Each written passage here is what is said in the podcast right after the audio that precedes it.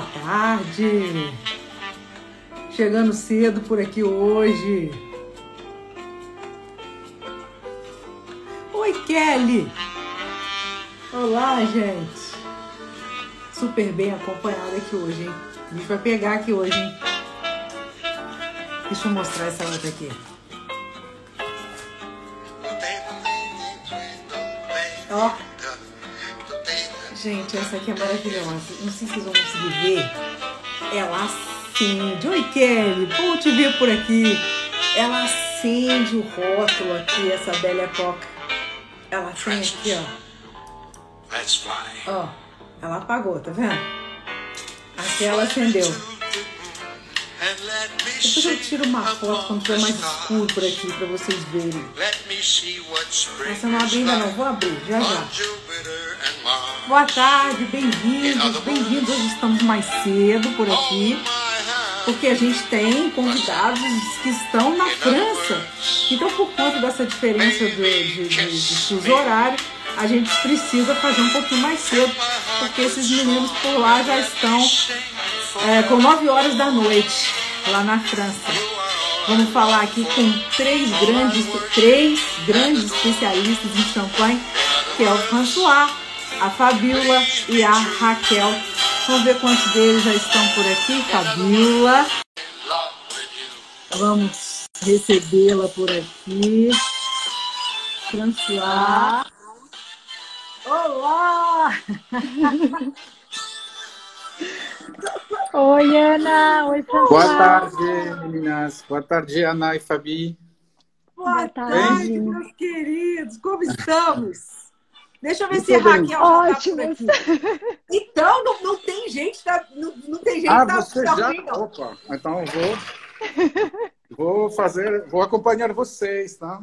É bom, né? É bom. Ô, gente, Raquel já tá por aí? Deixa eu ver. Ela tá online, eu vi que ela tá online. Ra- a Raquelzinha, você podia é, pedir aqui para entrar com a gente aqui. Isso, deixa eu ver se ela chamou. Aqui, pronto. Pronto. Ela já vai entrar Fabi, aqui. Fabi, você está em Paris agora? Tô, tô sim. Ah, tá. Eu cheguei Tô ontem, aqui, eu tô em internet. Olá, Oi, todo mundo. Olá! Oi, Ana. Oi, François, Fabiola, tudo Boa bem? noite. Oi. É um prazer estar aqui com vocês hoje.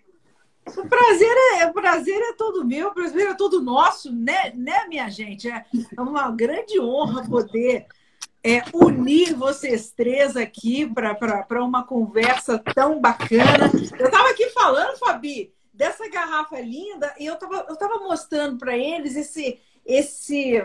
Porque essa aqui é daquela que acende, né, Fábio? Isso. Esse é o rótulo luminoso, que ele foi desenvolvido especificamente para ritual de serviço em, em casas de, que nós chamamos de high energy, que são as baladas, os clubes, Mykonos, Santorini, que a gente faz muita festa de verão nessas destinações de, de férias perfeitas, que todos nós estamos com saudades depois do, do Covid. Com certeza. Então, quer dizer, é aquele rótulo que fica legal quando a casa está mais escura, né? Então, a, a garrafa passa assim pela bandeja, no meio da, da- do povo, né? Com, com esse rótulo aceso, faz o maior sucesso, né? Isso, e esse rótulo ele está sendo substituído atualmente por uma versão sustentável, que é reutilizável por até 50 vezes, com toda essa preocupação de qual é o pro- procedimento no final de vida, para ter certeza que tudo vai ser reciclado. Para assim como a gente vai falar da viticultura, também, na verdade, em toda a cadeia, a gente está pensando como diminuir o impacto do, da agricultura e o impacto do nosso negócio como um todo na, no meio ambiente. Isso, que a gente até antes, a gente estava até conversando um pouquinho sobre é, esse, esse nosso papo, e isso é, um, isso é muito importante, né? Da- da- daqui a pouco vocês falarem disso com mais tranquilidade, com relação a toda essa preocupação da região com essa, com essa toda essa, essa filosofia de sustentabilidade que existe no mundo hoje, e claro, também pensando no futuro da região também, né? Eh, de, de, de uma forma eh, de, de, negócio mesmo, de toda essa forma de, sustentável de negócio e por conta de várias, vários fatores de mudança climática, enfim, a gente vai falar disso com calma, lógico, a gente está nós precisamos falar disso, claro. Mas eu queria, claro, agradecer vocês mais uma vez pela, pela presença. Fran, a sua está aberta aqui já. A moeda, tá? Foi a primeira que eu abri. Vou abrir agora a, a, a Belle Époque aqui. Estamos com Moeta aqui, representando o Fran, né? E eu quero. Saúde, eu quero... então. Saúde, saúde. Boa tarde, Olavo. Olavo tá aí, querido. Olavo, viu? Olavo, a Kelly, vários amigos. Tá aí. Saudade de todo mundo. Mas é verdade. Fabiola e Raquel estão na França, né? Isso. As duas estão. E o François São Paulo? Isso. E Estamos invertendo, né? É, o François tá na nossa casa e a gente na casa dele. Um ótimo time franco-brasileiro. É, Muito é, bem. Raquel, você, Raquel, mora em Reims? Mora em Reims. Ah, tá bom. Você gostou de Reims? Tá bom, Adoro. Ah, eu também. Eu gostava também. Eu tra... Vim, é, vim de Paris para cá e não saio mais. Oh, coisa boa, né? Que coisa boa, coisa boa. Mora mal, a Raquel mora mal. Ninguém, não. A gente, a gente abre a torneira, sai. abre a torneira e lança shampoo. Sensacional. Quem dera, quem dera. Muito bem. Ô, gente, mas vamos então fazer as devidas apresentações. Vou começar com a Fabi, que está aqui do meu lado aqui. Fabi, por favor, muito obrigada. Prazer de receber aqui. Apresente-se aqui para o pessoal, por favor. Oi, pessoal, boa tarde, boa noite. A gente está aqui no Quarteto Fantástico hoje. Para falar a verdade, já está sendo um prazer a nossa conversa desde o início no WhatsApp. Estava ansiosa para hoje. Trouxe até um caderninho para anotar, porque eu tenho certeza que a gente vai compartilhar muita coisa bacana.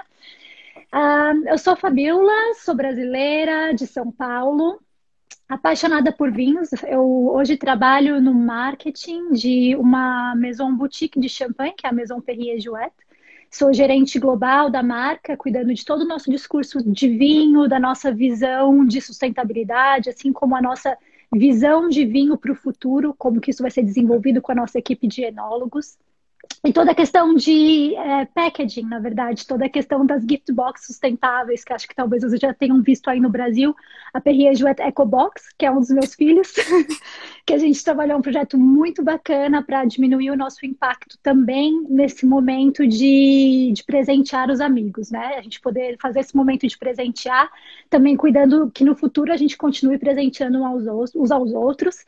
Então, eu tenho um perfil um pouquinho diferente, apesar de trabalhar em marketing hoje, sou formada em administração, me apaixonei por vinho numa viagem para Grécia, que eu fui estudar a história da intimidade com uma grande amiga minha, Natália. E aí, quando voltei para o Brasil, falei: Poxa, eu sempre gostei de história, mas é isso. O vinho torna a história tangível, é isso que eu quero fazer. Comecei o curso de sommelier na ABS de São Paulo. Depois comecei uma consultoria que criava experiências de vinho para explicar para a galera o qual era o estilo dos vinhos que estavam na adegas de amigos e de clientes para eles entenderem um pouquinho melhor.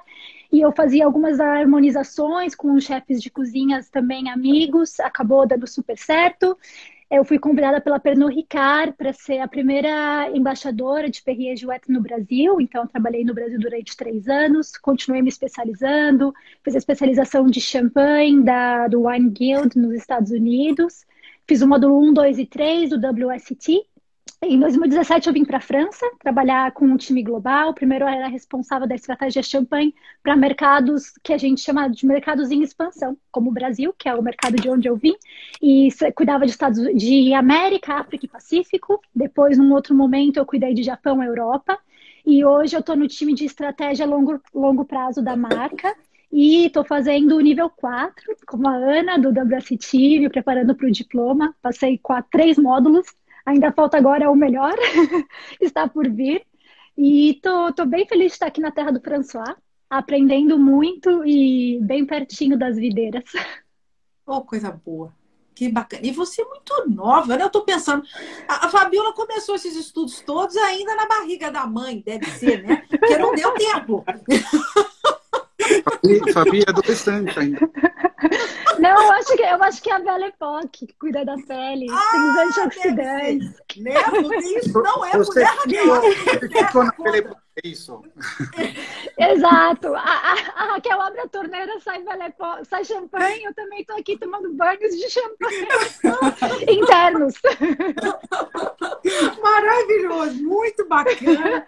Uma, um currículo que não cabe numa vida aí já, né? Um espetáculo. Parabéns, é um prazer Obrigada, imenso Ana. ter você aqui por essa conversa aqui. E uh, parabéns pela pela casa né, que você representa, que você trabalha, a Perrier Jouet é realmente uma das, das grandes casas, né, dos grandes nomes de, de champanhe, e é um espetáculo de champanhe. Principalmente a Belle Époque é um espetáculo, né? Ela é ah. irretocável. Muito obrigada, viu, Fabiola? Obrigada. Agora, vamos então passar agora com a Raquel aqui Oi, Raquel, muito obrigada. Olá. Prazer imenso. A primeira vez que a gente se vê, né? Pois é, é Aí, é Fabiola também, né? O Fran, o Fran é meu, meu amigo velho de guerra já. É frère. É, Raquel, tudo bem? Olá, tudo bem? Super prazer estar aqui com vocês da Terra do Champanhe para falar de champanhe, né? Não tem nada melhor. E assim como a Fabiola, foi a paixão pelo vinho que me trouxe para esse lado do, do, do, dos vinhos, dos estudos é, direcionados a essa área, principalmente champanhe. Eu sou química, fiz química na UERJ, e, com mestrado em química do meio ambiente. E fiz um doutorado sanduíche com a UERJ e em Paris, em tecnologia farmacêutica.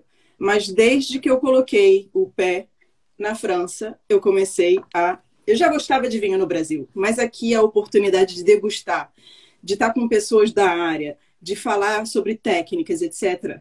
Naquela época, 10 anos atrás, ainda não tinha as lives que a gente tem hoje, né? Então era assim, a gente tem que, tinha que ir realmente buscar informação.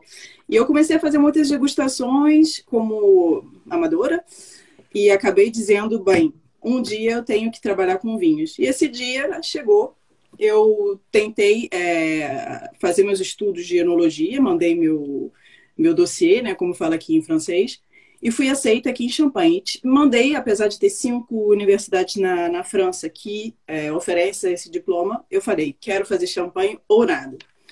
E vim para Champagne fazer enologia, é, dois anos de estudo, e logo depois da formação eu fiz um estágio na, no Champagne Boulanger, e depois fiz um estágio na Pomerri, onde eu fui, é, depois é, trabalhei e trabalho até hoje como chefe de projeto em pesquisa e desenvolvimento. Então, estou na parte enológica, trabalho também com pesquisas e, e na área de, do vinhedo e estou lá até a semana que vem.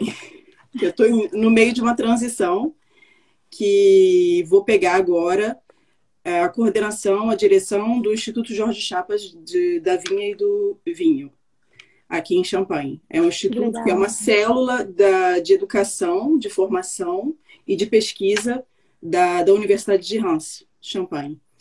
Então, estou no meio da transição. Então, hoje eu não vou falar sobre um champanhe específico, eu vou falar sobre a champanhe em geral, porque, como eu disse mais cedo, aqui está o burburinho, porque a vindima está chegando.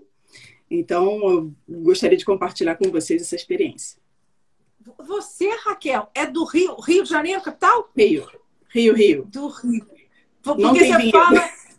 É, é, não. Você, você tem o sotaque do carioca, mas já com, aquela, com, aquele, com aquele sotaque francês misturado, né? Pois é. Um... é. super bonito. É engraçado, porque escutei o, o sotaque carioca, mas não escutei o sotaque francês. Ah, por que será, né, François? Ah. É, a diferença é mais da assim, que se eu sou, ela deve ser uh, carioca, com certeza. Sim, François, você está muito exigente, François. Não, é, imagina, não. tá negando o sotaque francês dela, tá? É só dele. Não, eu, eu falo isso, eu tenho uma grande sorte de ter perdido o meu sotaque francês totalmente. Então... Ah, ah, que pena. Mas se você forçar um pouquinho, consegue. É. Você acha? Então, François, figura. E você, Fran, conta um pouco. Ô, ô Raquel, parabéns, né? É, é, é, é eu, eu, é engraçado, é que eu me distraí. É que eu ia falar o seguinte: você, como formação, como química, né? A sua primeira formação em química, eu imagino que bacana ter unido a, enologia, né? Porque, e, né? junto com esse seu background de química, e hoje está tá se, se, assumindo essa, essa função importante aí da, da parte de pesquisa, que é basicamente a química da, da videira, a química da região, né, para você poder, para vocês poderem estudar viabilidade, viabilidade de tudo, a Exatamente. viabilidade de novas castas, enfim, uhum. né? A química tem, desde o início, você teve no, no, num caminho já interessante para o que você acabou escolhendo, né? Exatamente. Nenhum, nenhum estudo, nunca o estudo é perdido, mas no meu caso, nenhum foi perdido. Eu uso praticamente tudo que eu estudei hoje em dia na minha atividade profissional. Excelente. E isso é Bacana. ótimo. Bacana, excelente, excelente. Boa. Muito bem. E você, Fran, conta pra gente um pouco da sua trajetória, por favor. Obrigada. Temos um paralelo, muitas coisas comuns, na verdade, exceto que é, eu, eu sou mais da Belle Époque que essas meninas que são novinhas. Mas se não, mas se não, eu era engenheiro também, mas mecânico. Então, quando depois de oito anos, oito nove anos de, de, de, trabalho como engenheiro, por paixão pelo vinho, eu saí desse setor e entrei na escola de enologia, mas não Hans, porque Hans recusou. Eles não queriam uma pessoa que já trabalhou como engenheiro mecânico. Ele, eu era louco. Então, que mais ou menos, mas é verdade. E foi Toulouse. Toulouse me aceitou como a bras ouvert. Então, fui lá em Toulouse, no sudoeste da França, fazer o mesmo estudo que a Raquel, dois anos de enologia. E quando você estuda a sua paixão, nossa, não tem preço. E não é estudar, é um prazer de todos os dias é, aprender cada vez mais o que você ama, é maravilhoso. E, e lá voltei na Champagne, porque me, eu trabalhei como engenheiro bastante na Champagne, é, eu sou do norte da França, então perto da Champagne. E eu voltei lá, mas lá entrei no, no mundo do, das borbúrias. E então comecei já com Moët Chandon a fazer as, a Vindima 2003 com os vinhos uh, tintos de Moët Chandon e de Dom Pérignon. Então, Dom Pérignon Rosé 2003, por exemplo, tem o vinho tinto que eu fiz com Vincent Chapron, que hoje é o chefe de cave de Dom Perignon. Então, o mundo que legal. por ser pequeno no mundo, né? E, e, depois eu trabalhei uh, quase nove anos na Veuve Clicquot, fazia parte do comitê de degustação da Veuve Clicquot, que é... E, alors, comitê de degustação, comunicação enológica, e durante a vindima também fazia os vinhos tintos da Clicquot para todos os rosés do, da marca. E agora faz quase nove anos que morou no Brasil, é, na, como enólogo da Chandon, mas é, eu faço a comunicação enológica de todas as marcas de Moët Hennessy, né, que, que são a, os vinhos destilados de LVMH, Louis Vuitton Moët Hennessy. Ou seja, tem Clicquot, Moët Chandon, Ruinart, Krug e Dom Pérignon como champanhe, mas tem também vinhos tranquilos como Terraças de los Andes, tem destilados como Hennessy, que é a maior casa de é, de conhaque. Uh, Belvedere, que é uma vodka, uma vodka de luxo, que é muito conhecida de, dos aficionados de vodka. Enfim, é um grupo maravilhoso. Sou muito, tenho uma sorte incrível de, de fazer a comunicação enológica de todo esse grupo. E hoje vamos falar da, da minha bebida favorita, que é o champanhe. E também é uma honra, é um grande prazer estar acompanhado com vocês três, que são três personalidades uh, charmosas da, das, das borbulhas da Champagne. Uhum. Então, não posso ser mais feliz que hoje. Que coisa boa. Que coisa boa, né? É o bendito, o bendito fruto entre as mulheres aqui, a sua responsabilidade. É. Eu tô aqui. Eu não abri, eu não abri a, a, a mas ela tá aqui, tá? Tá? eu tô com a, com a moeda aberta e a Belle Époque. É, a gente falamos aqui um pouco de. Ah, e eu tô com essa outra aqui também. Grandioso. Fabiola, é, essa aqui é maravilhosa, né? Sim, esse, é, esse é o nosso, a nossa carta de visita, como diz o nosso, o nosso. Nós tínhamos um, um enólogo que era o sétimo enólogo em mais de 200 anos de história da Maison. E agora nós estamos com a nossa oitava enóloga, que é uma mulher, a Severine Fresson. E tanto o Hervé como a Severine, eles apresentam Grand Brut como a nossa carta de, de visitas. Realmente representa o estilo da Maison, que é imutável, e esse é o trabalho deles, de conseguir manter o estilo, manter a identidade da casa, independente das variações climáticas de cada ano. E eles é a versão do. A gente fala que é o prêt-à-porter da Belle Époque, que é a haute couture. haute É couture. Ah, Nossa, se eu falar errado, o François vai ficar bravo comigo. Ele gente. corrige, ele corrige. não, não, não. Corrige, François. Saiu um Szinho ali depois do couture. Desculpa. gostei- já gostei da analogia, porque a analogia é, um, é uma ferramenta muito útil para ensinar as coisas. Essa analogia entre couture e prêt-à-porter, perfeito. E aqui no caso, a gente está aqui falando do prêt-à-porter de, de tanto da, da, da, da, da, sua casa, né, François, de uma das, né, aqui da Veblicô, e a gente está falando da, da Perrier aqui. Isso era uma pergunta que eu queria fazer para vocês eh, disso mesmo, da questão desses rótulos que são que espelham, né, o estilo da casa, aquele rótulo que a gente que é o o, o, carro-chefe é o que a casa procura, é, é o de maior consumo né, de uma casa de champanhe. Toda casa de champanhe trabalha com o seu prêt-à-porter desse jeito, desse jeito, o seu, o seu cuvê de cuvê de estilo da casa, visando um, um, uma parcela maior do mercado. Isso é comum, todo mundo trabalha assim?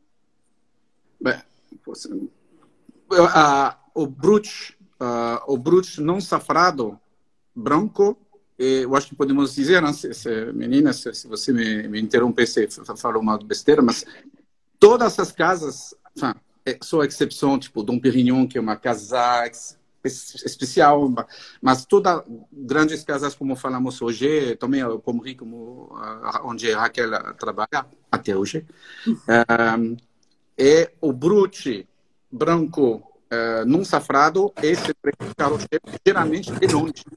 Eh, de longe. Ah lá, que E cada um tem seu nome próprio, eh, mas isso, Murilo, esse rótulo azul, eh, porque o consumo é gigante. De, por exemplo, na o brute representa perto de 80% do volume, é gigante.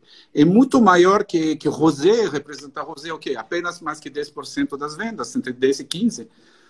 É, o demi-sec é pequeno, a proporção é minúscula, e depois em cuvée de prestígio, vintage, tudo isso representar provavelmente juntos é, menos que é, máximo 20% do champanhe.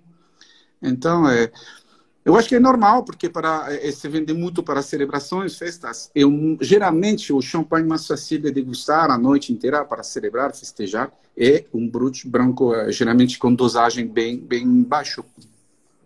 Ah, esses números de VAV, na verdade, são representativos da AOC em geral. A gente tem existiu uma média de rosé de 7%, que nos últimos 15 anos chegou em 10%, pelo aumento de rosé tanto em vinhos tranquilos quanto em espumantes, não foi somente na categoria champanhe.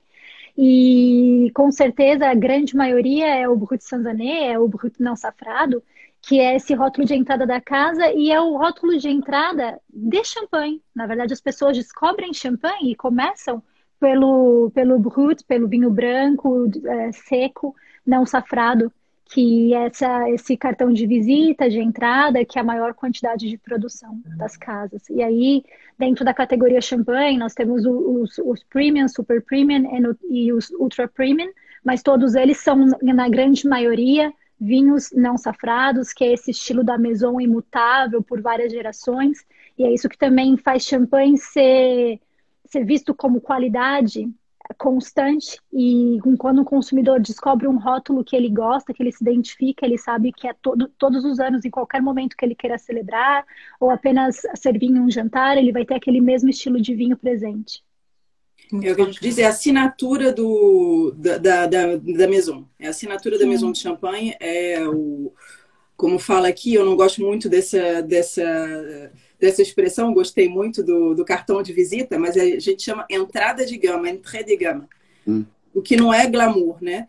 Mas exatamente assim, todos os grupos, podemos dizer, não todas as maisons, porque tem maison, como o François falou, por exemplo, a Krug ou a Dom Perignon, que são, já são é, de qualidades alto de gama, né? O oposto. Mas não quer dizer que seja alguma coisa de baixa qualidade, mas é realmente a assinatura da, da, da Maison, onde o chefe de cave vai dar a, o estilo da casa. Então, se eu comprar uma Pommery, a Brut Royal, essa que eu acabei de mostrar, hoje, daqui a dois, três ou quatro anos, ela vai ter o mesmo gosto, assim como a Moët Chandon, Flicot, Perrejuet. Então, realmente, é assinatura e é aquele conforto de saber que ali eu vou achar aquele champanhe que eu gosto. Eu adoro me emocionar com os champanhes safrados, mas aquele, aquele conforto de saber, vou comprar um, uma Pommery e eu sei que vai ser aquele gosto que eu gosto. Sim. Aquele gostinho que eu gosto. Vou comprar uma Moët Chandon porque é aquele gosto que eu adoro para comer com uma tal comida. Pra... Então, é um, é um conforto. Eu, eu gosto de dizer isso. É um conforto de ter aquele, aquela assinatura de saber o que a gente vai beber daqui a um, dois, três anos.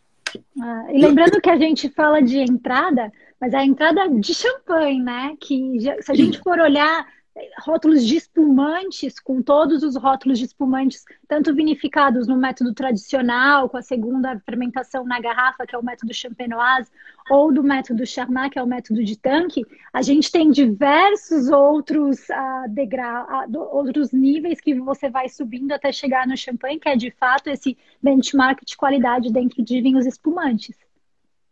Só quero, uh, posso uh, rebondir, como falamos uh, em português? Sur un encadear, sujet. Encadear. Encadear. Uma, que Fabi falou é engraçado porque na França os franceses falam muito BSA, falam BSA faz muito chique. Eu vou beber um BSA, c'est Brut Sans Année. E quando eu entrei na Clicquot em 2004, eu falava isso. Ah, eu gostou, eu degustei tal Brut Sans Année. Literalmente significa Brut sem ano. Sim. E, e, e meu chefe, que é Frederic Panayotis, que me, me empregou, aqui hoje é chefe de cave de Ruinart, de novo. Sim, super legal ele. Ele, ele me falou, François, você não para de falar isso, porque não é exato. Não é um brut sans ao contrário, tem muitos anos, porque tem anos de reserva. Então, uhum. não pode ser sem anos, ao contrário, com muitos anos. Então, você deve dizer um brut não safrado que não é safrado. E a partir desse dia, ah, é verdade, é verdade. Que... Boa observação, Marcelo era muito bom para observar as coisas. Assim. Sim, é Panayotis sendo Panayotis, né? Sim, é verdade. Sim, vocês estão falando um negócio muito, muito importante, muito interessante, que as, as, as pessoas, né, a gente fala, a, a gente está sempre aqui conversando e eu acho que os, as pessoas que frequentam as lives, elas já têm noção de que existe o método tradicional e o método Charmat. A gente não precisa necessariamente aqui entrar com vocês na questão dos dois, da diferença dos dois processos, mas a gente está falando do método tradicional, o método champenoise, né, que é o, o, o método é feito com a segunda, onde a, a, a, as borbulhas, né? o CO2 é preso na garrafa a partir da segunda fermentação, que é feito em garrafa, e ali o, o CO2 fica, fica retido, né, meninos? Assim, de forma básica. Muito bem, mas as pessoas acham que é o método que importa.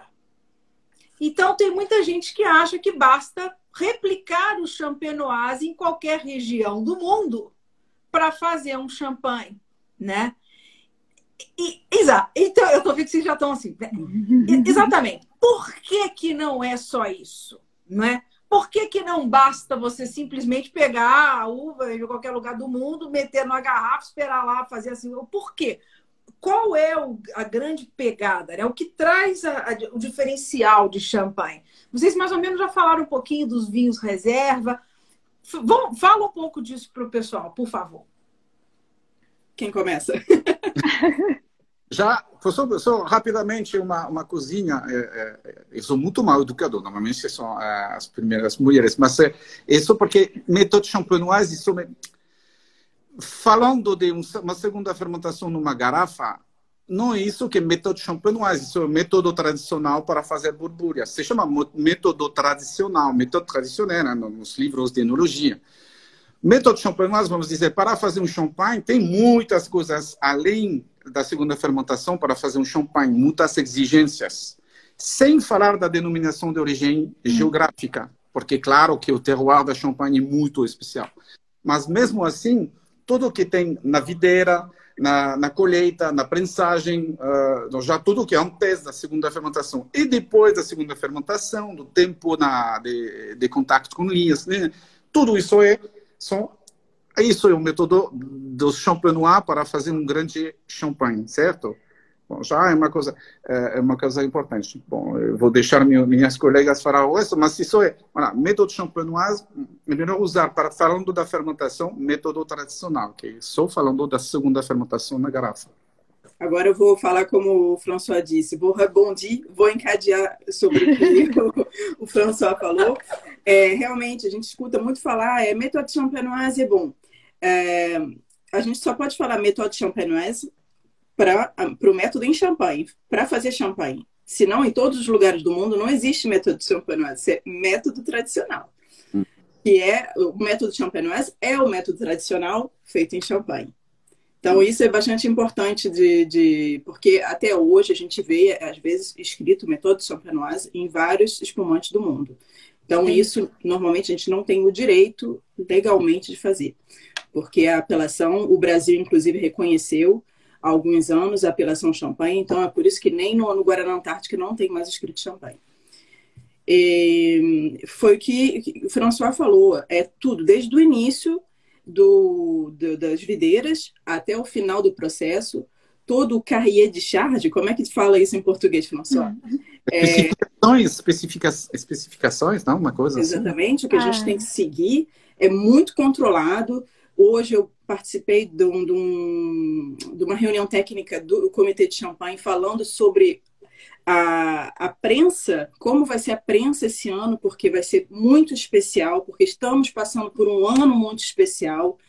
Infelizmente, não é especial no bom sentido, mas é o ano dos recordes, tanto bons quanto ruins.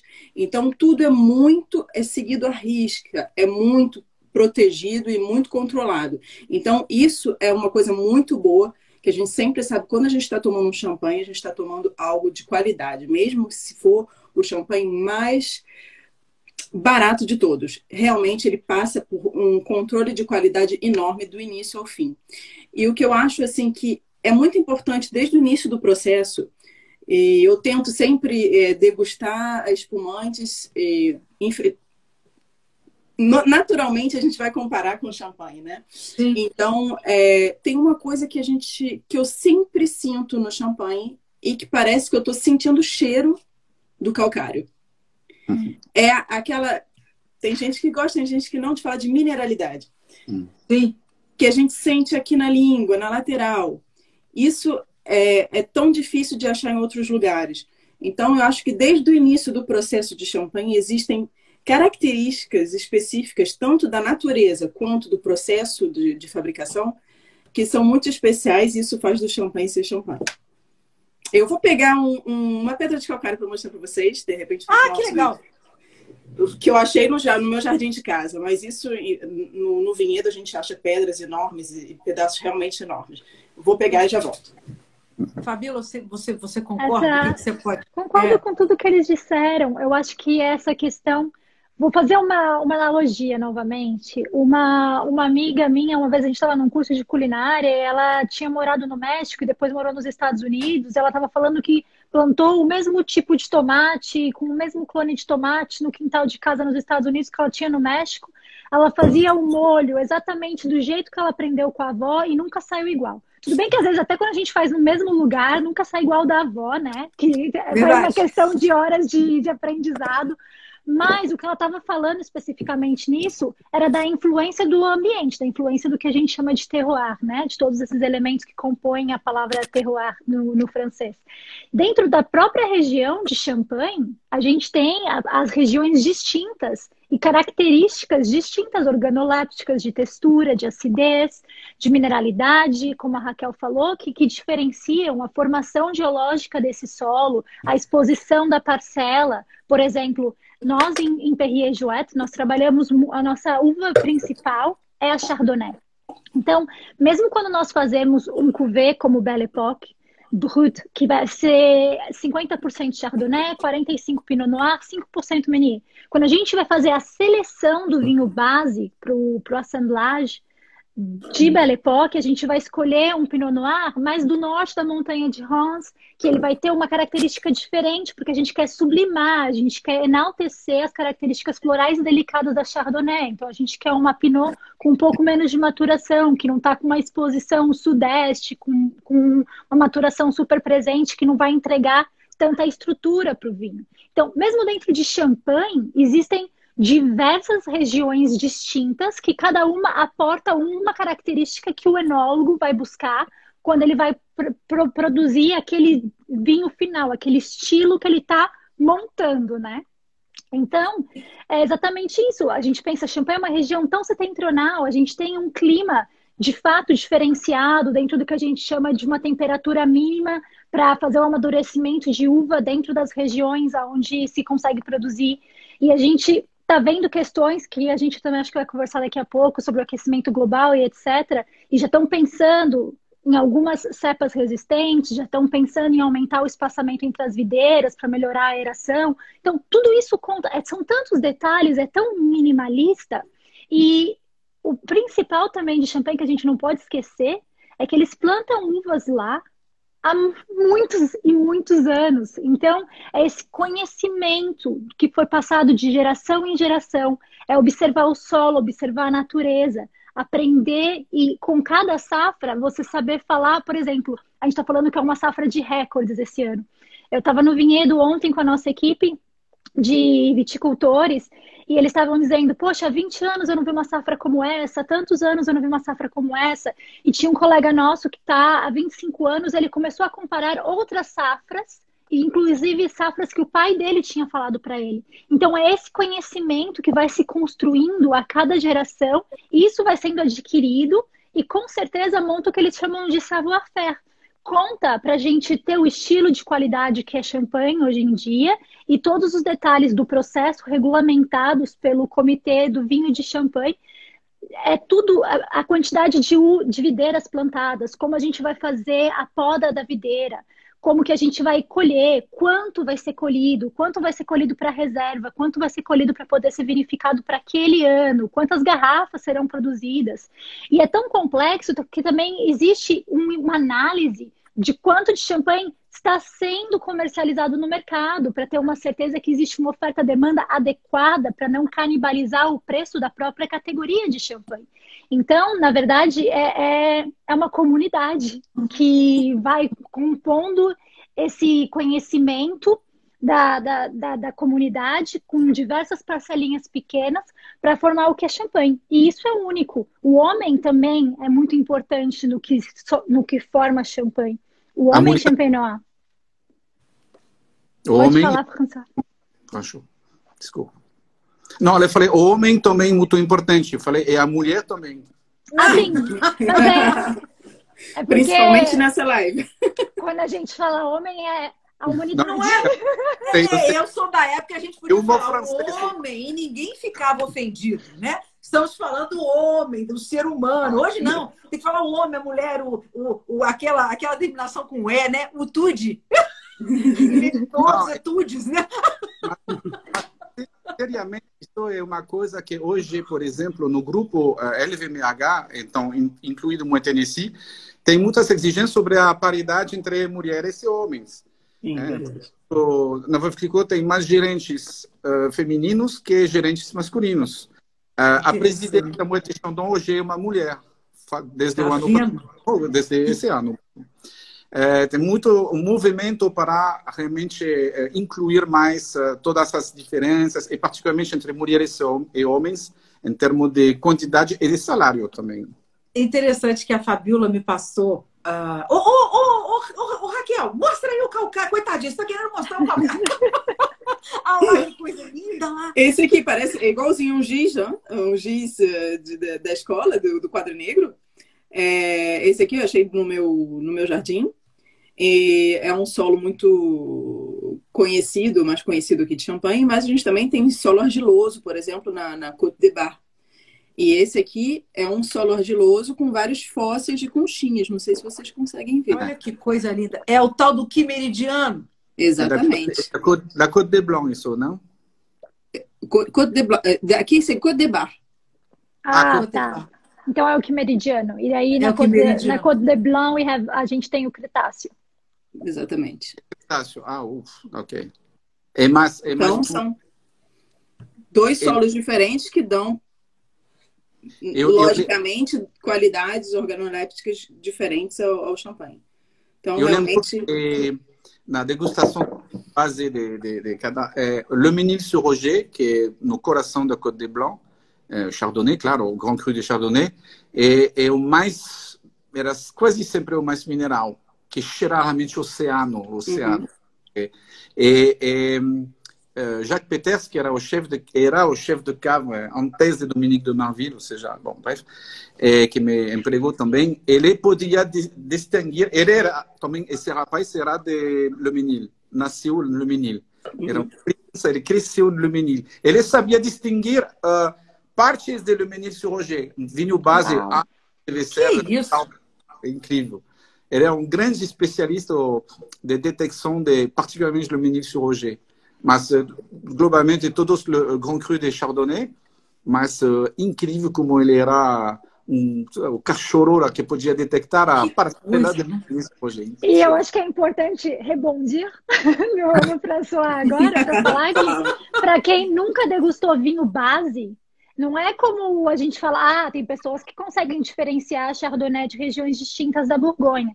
Gente, um vinho base Champenois, as nuances são tão delicadas, a diferença é tão delicada. Imagina que é um vinho base que ele é ideal para ter o aporte da, da segunda fermentação e, da, e, e da, da- do caráter autolítico depois. Exatamente por isso que funciona tão bem é, o método tradicional na região de Champagne, porque a Chardonnay, a Pinot, a Meunier lá tem uma alta acidez e não, não são tão aromáticos. Então imagina, para falar que ele conseguia distinguir parcelas dentro de Menilha, é, é muito, é muita, uma Para mim é nuance tipo, é tipo um superpoder, né, Fabio? Para mim é tipo superpoder. É, É um É negócio igual quando a impressionante. gente É, fala uma é. palavra em francês que a pessoa fala não tá errado e te corrige, você fala de novo, fala, fala tá errado e você continua. É tipo essa nuance, sabe? Poxa, mas eu não tô nem percebendo. Verdade, verdade. várias, várias Não, palavras assim.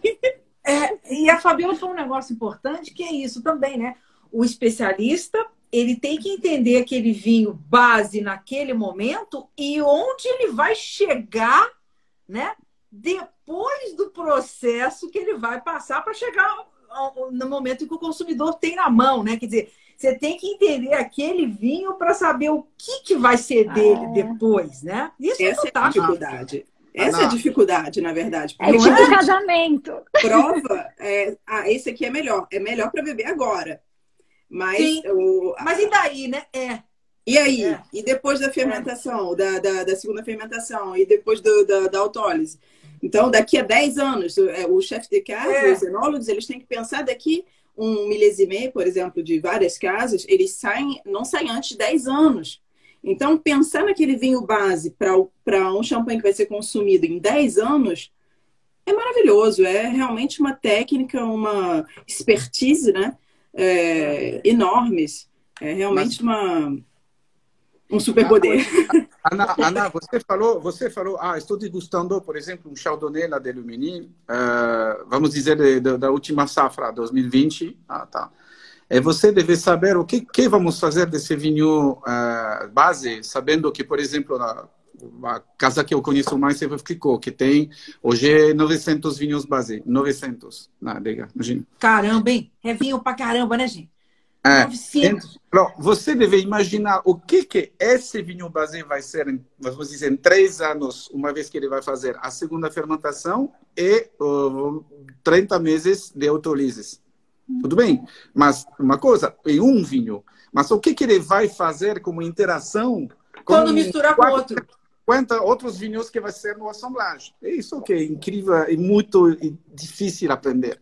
Ô, ô, Fran e meninas, essa, esse assemblage, né? Essa escolha dos vinhos que vão entrar, é, inclusive Esse, né, Franco? A, a Glicô, por exemplo, você já falou que são quatro ou cinco vinhos 450, aqui. 500 vinhos base juntos.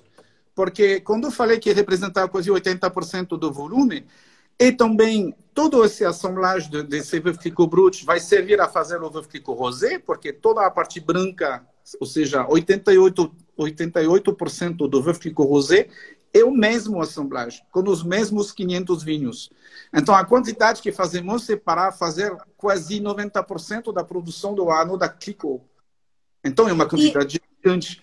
É, é, por isso que devemos usar muitos vinhos base, mas o assemblagem deve ficar o mesmo e 30 meses depois de, da, da, do fim da, da, segunda fermentação e, do, e da maturação nas crias. É, é, isso que, quando você entra no comitê de degustação, no começo, tá.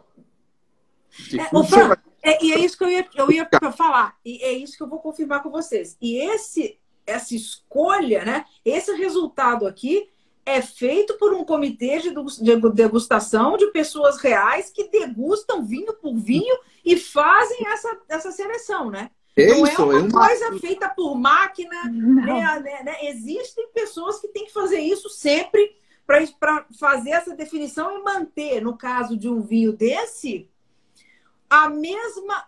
A, como diz Fabíola, Raquel, o mesmo sabor ano após ano sendo que essas proporções de vinho aqui dentro, elas têm que ser todo ano meio que mudadas um pouquinho para ele manter o mesmo, a mesma cara, né? É. Mas é que é incrível que se todos os vinhos são diferentes do Veuve Clicquot Brut do ano passado, ou quase todos, em grosso modo, quase todos, e você degustar parecer o mesmo. E isso é um lado mágico, acho, na, na elaboração de um, de um champanhe assim, uh, não safrado, uma cuvée assim muito importante assim. Você tem muitos vinhos e são quase todos diferentes do ano passado e a degustação é eu mesmo, é bem típico do Clicquot Brut, por exemplo, ou do Moët Imperial Brut, etc. Isso realmente é o mais impressionante quando você entra uh, no mundo do champanhe, particularmente do, do, com uma visão de enólogo é, nossa, é, é, tem nada a ver com. Bom, acho que é uma, o enólogo da Bordeaux, que faz um grande chateau de Bordeaux, é, é bacana, é super, mas é, o trabalho é, é, é, totalmente diferente. Aliás, sinceramente, fora do mundo do, dos espumantes, um vinho não safrado quase não tem. Ou talvez me engano, mas geralmente um vinho tranquilo é safrado, a 99%. Então é muito particular esse mundo das borbulhas. Verdade. Aqui, por exemplo, a Bela Época, a gente tem. Ele é safrado, né, né, né, Fabiola? E eu tava. A Fabiola mandou, depois, depois você até pode encaminhar para os meninos aquela aquela ah, ficha técnica, ficha técnica, da 2012 a 2013 e que está justamente a, a, que eu tenho aqui é a 2012 que ainda é da mão do esqueci o nome isso. E aí, a 2013 já passa para a mão da Severan, né? No caso, Fabio, tá, escutando vocês, o que está me vindo na, na, cabeça é o seguinte: quando você tem um, uma, uma, esse prêt-à-porter, né? Essa, essa, essa, esse estilo da casa que se espera dele sempre quase que a mesma coisa para o consumidor ficar feliz, né, Raquel? Ah, eu sei que eu vou eu vou tomar aquele champanhe que eu gosto. eu gosto. Eu quero sempre aquele, né? Que acontece com um como esse aqui, que, que é o Belepó, que a gente está trabalhando com safras, né? Aqui a gente pode dizer que o enólogo tem mais liberdade. Esse vinho aqui, ele pode sair e deve sair diferente de um ano para o outro? Esse vinho ele expressa o ano. Porém, vamos imaginar que é uma pintura e ele expressa o ano com as cores da identidade visual da casa. Entendi. Então, nesse, quando a gente faz o, o não safrado, ele é constante. E quando a gente faz o, o safrado, o vintage, ele tem o estilo da maison. Por exemplo, a nossa Maison Perrier Jouet é uma maison de chardonnay, uma maison de pluralidade, elegância, são vinhos redutivos, a gente não usa madeira, a gente tem sempre uma, uma, um envelhecimento em borras de seis anos, são vinhos de grande longevidade. Nós temos 65 hectares dos quais eles são todos é, 99,5 na Echelle de Cru, que é a um, escada, não sei como, como falar, talvez, não sei, François me ajuda, escada de qualidade. Escala, talvez, né? Escala, Escala. obrigada. Ah, Escala ah, de ah, qualidade. Porque a gente tem 319 vilas em Champagne, 17 são Grand Cru, 42 são Premier e as demais são, são Village. Então, hoje em dia, essa escala ela não é mais aplicada, mas ela foi feita no início do século passado exatamente para representar essa qualidade dos Grand Crus.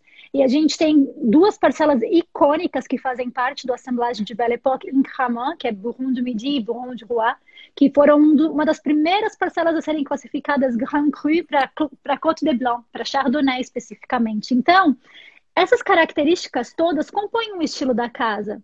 O que é importante e o que conta para essas maisons é de manter o estilo. Mesmo representando a expressão de um ano, você, como consumidor, você toma o vinho e você entende que é o estilo Perrier-Jouet, que vai ser diferente do estilo Dom Perignon. Então, existem estilos distintos. E esse estilo ele é mantido, mas ele é a expressão do ano. Nesse caso, a gente está tomando a- a- o ano 2012 como se ele tivesse a inspiração do ano 2012 interpretado pelo estilo de vinho da Maison Perrier Jouet. É isso que muda. E eles também são vinhos de guarda.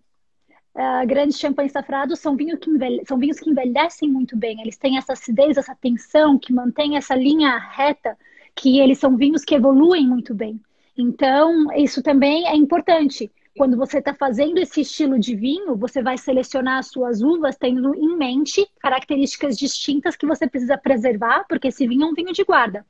E quando a gente fala é, que o enólogo tem que pensar hoje para um vinho que vai ser consumido daqui a 10 anos, pensa que também nós trabalhamos o vinho com a informação de hoje, sendo que o nosso consumidor vai ser um consumidor de daqui a 10 anos.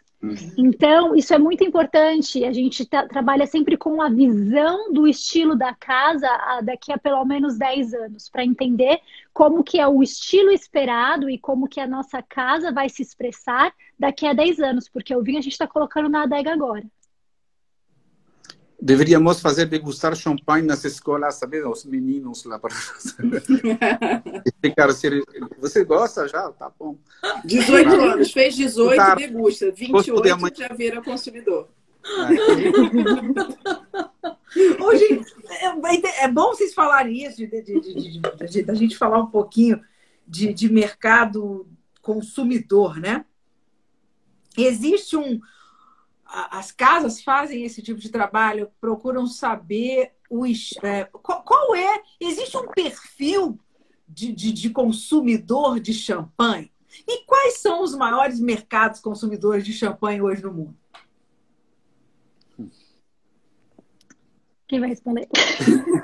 À vontade, joguei a bomba, alguém, joguei o abacaxi.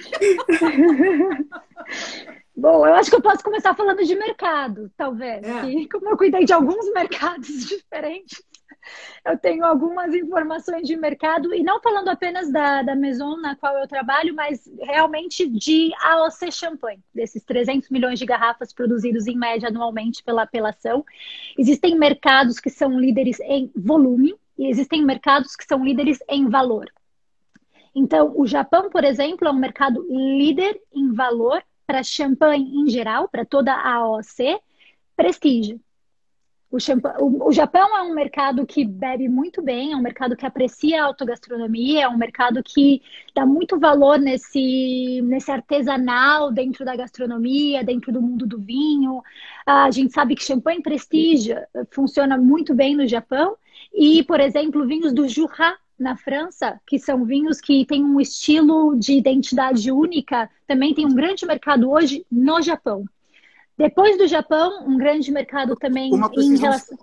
O Japão, eu acho que ainda hoje é o número um do champanhe rosé.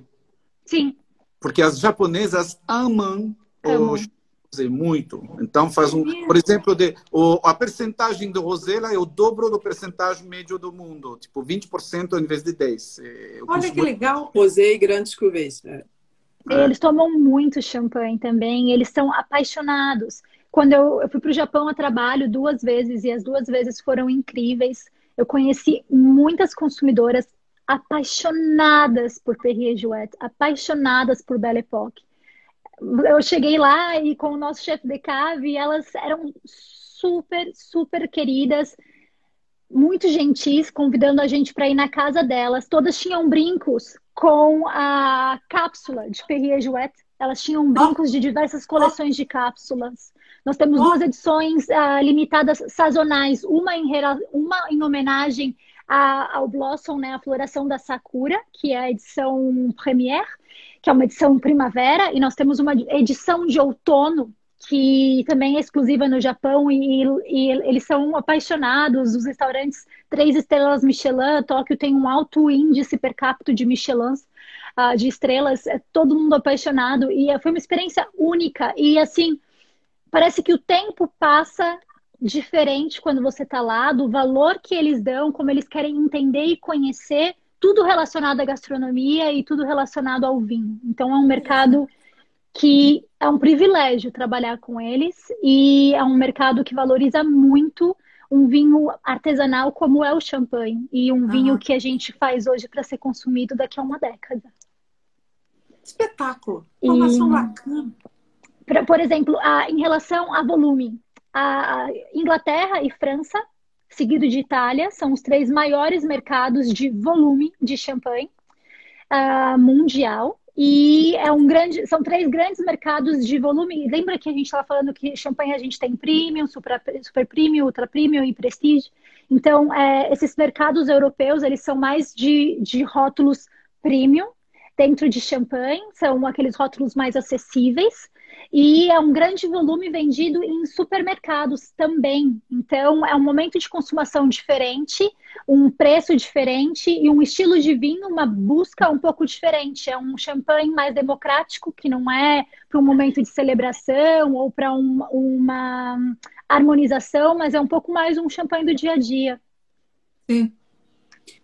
É, em 2020, uh, Fabi, o uh, USA Estados Unidos passou em cima da, de, em volume. Passou a, a, mais que 20 milhões, 22 milhões de, de garrafas só para os Estados Unidos, que uh, reunindo caiu um pouco a, o consumo, a, bom, é, fica hoje a 19 milhões de garrafas. Eu observei hoje, falei a, a, meus colegas antes, que, porque foi uma surpresa incrível, pessoal. Você sabe qual é o. Alors, falando da exportação, porque a França já consumiu metade do champanhe é. franceses que quando você fala França, Martinica, saber com ilhas, Martinica, Guadeloupe, tudo isso, é mais que metade do champanhe. Então, vou, não vou falar da França, mas exportação. O quarto mercado de exportação de champanhe, sabe o que é? É Austrália. Olha, e aumentando. 9 Olha. milhões de garrafas, aumentando. 9 milhões de garrafas para uma população de 25 milhões de habitantes. Eles consumem, eles consumem 18 vezes mais champanhe que o brasileiro. O, o, Brasil, 210 milhões de habitantes, uh, comprou que, me, um pouco mais que meio milhão, meio milhão, uh, uh, podemos dizer isso, meio milhão de garrafas, 550 mil garrafas para 220 milhões de habitantes. Australianos, 25 milhões de habitantes, 9 milhões de garrafas. O consumo é gigante. E como, e como Bélgica também, e uma garrafa, uma garrafa para dois habitantes. Ô, gente, mas, mas o quanto é o, o, o, a, a, o poder aquisitivo do, do, do, do país, né? Do, do, consumidor, afeta nesse negócio aí? Porque o brasileiro consome menos champanhe, porque como é que é? Tostine está sempre fresquinho porque vende mais ou é vende mais porque está sempre. o, o, o, brasileiro toma menos champanhe porque ele é muito caro ou porque ele não gosta? Vocês acham que passa por onde? Acho que antes de chegar, na verdade, nesse ponto do champanhe e do Brasil, tem um outro elemento que é muito forte, que é países produtores de vinho, que tem uma cultura de produção de vinho muito antiga, produ consomem muito vinho. A gente vê isso na Argentina, a gente vê isso no Chile. Austrália e Nova Zelândia são, são países produtores de vinho, e quanto mais se expandiu a, o negócio do vinho no Pacífico, mais aumentou o consumo per capita da população também. E hoje o que a gente vê é que esses países maduros em relação à produção de vinho também têm um paladar mais maduro em relação ao vinho consumido. Eles consomem menos, porém com mais qualidade, já num, num preço acima, porque eles estão procurando algo diferente, com uma qualidade específica para se fazer para se faire plaisir. Olha eu, Para dar pra sentir prazer, para dar prazer. É, é, é. é. E foi um dos únicos mercados também que aumentaram o consumo durante a crise do, do Covid. É. Austrália. Assim, na verdade, a Austrália foi número 3. Uh, ah, Estados Unidos é incrível a resiliência do mercado americano. Todos os mercados com retração, Estados Unidos cresceu em destilados e em vinhos durante a crise. E a, o Pacífico também o Pacífico também, tanto a Nova Zelândia quanto a Austrália, teve um crescimento de, de exportações, o que, na verdade, esse aumento da, da, do Pacífico e dos Estados Unidos conseguiram equilibrar um pouco a retração de mercados como o europeu durante o ano do Covid. Interessante, né? Mas boa coisa é que, apesar da gente ter passado por, uh, por essa crise né, no ano passado, as vendas nesse ano, no primeiro semestre de 2021, já aumentaram Tá, mais 14% em, comparado, ah. Eh, em comparação com 2018. Então, é, 2018 já era um ano recorde de vendas. Agora a gente ultrapassou já em 14% esse primeiro semestre. Então, muito bom. Como é o ano dos recordes, está aí um recorde bom para a gente comemorar. Positivo. É, é positivo. É, gente, vocês, a, a Fabi estava falando de. Vocês estão falando de vários mercados, a Fabi falou de Japão. E o que vocês me dizem da China? Porque a gente sabe que os chineses têm compraram chateaus em Bordeaux, né? Eles compram os vinhos de Bordeaux tudo, eles têm, eles, eles andam, eles, além de estarem produzindo seus próprios vinhos na China, eles andam comprando vinhedos, né? Coisas aí pelo mundo todo, especificamente na França. Eles já compraram coisas em champanhe também? Borgonha bastante, mas champanhe é, eu champanhe eu não sei de nada. Champanhe é, já vi. Numa ah, tem, sim. Tem numa loja em Epernay, tem uma cave que tem o, a foto dos, dos produtores e vi que tinha um produtor, um casal de produtores chineses. Agora, ah, não sei dizer qual é a marca, mas Olha. pelo menos um existe porque eu vi uh, vendendo esse, o champanhe deles. Interessante. Agora, Interessante. São está crescendo, porque pessoalmente não conheço nenhum produtor chinês, mas é, sei que existe. Champanhe, eles são, como a gente diria no Brasil, bairristas. Eu acho que ainda é bem mais fechado do que Bordeaux, por exemplo. Bordeaux é. já era aberto desde a época de Leonor da Aquitânia, da época que ah, pertencia à Inglaterra e, e, tudo isso mais. E, e, vai também que às vezes é até uma, uma, uma, questão, até às vezes, de preferência deles também, né? Total. Vai que o chinês gosta mais de, de vinho tinto. A gente não sabe. Eu, eu, eu Eles gostam. Essa... Ah, pode ser. Né? Eles amam conhaque, é. amam vinho tinto, bem potente, encorpado, com um álcool alto ah, e com é. madeira é. incorporada. E eles tomam em shot. Então, mesmo o consumo de champanhe lá per capita é muito mais baixo do que vinho tinto e do que conhaque, por, por exemplo, que é muito mais forte do que. Conhaque é mais forte do que whisky, mais forte do que vodka. E dentro do, do mundo dos vinhos, são os vinhos tintos muito mais bordaleses. E agora crescendo tendência Borgonha, porque é uma tendência global. E Sim. eles têm o poder aquisitivo que a gente falou anteriormente para comprar. Mas, Exato. de fato, não, eles não, não é o mesmo estilo de paladar que o estilo do mercado japonês, por exemplo, que nós falamos Sim. anteriormente, mas é um mercado que tem todo o potencial para amadurecer nos anos futuros e principalmente descobrir o, o, prazer da harmonização do champanhe com o alimento, que é um vinho tão versátil, funciona tão bem para um, um acordo vinho-comida. E é isso que eles estão começando a descobrir. E champanhe como categoria e diversas maisons, maisons estão investindo para que o consumidor chinês descubra esse champanhe que não é shot e que Sim. pode ser consumido em outros momentos. Nossa, se o francês apaixonar por champanhe, nossa senhora. O francês, o chinês, o chinês, o chinês apaixonar, nós estamos ferrados. A gente tá Já pensou que fica caro igual os burgões? posso fazer uma observação sobre China, porque China é, é a maior população do mundo, é 1,3 bilhões, e a, o, o, o ranking, lá, o, a, o nível de vendas em volume é 15 então, o consumo, se você olhar a população, é, é ridículo.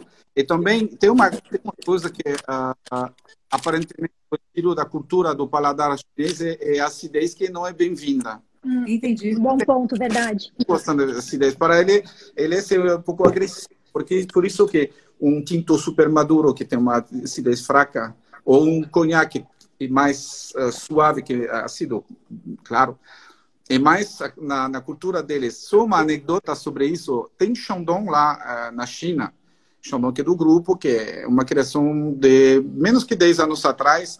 Agora tem uh, uma produção de vinhos espumantes chinês, uh, localmente na China, feito por Shandong.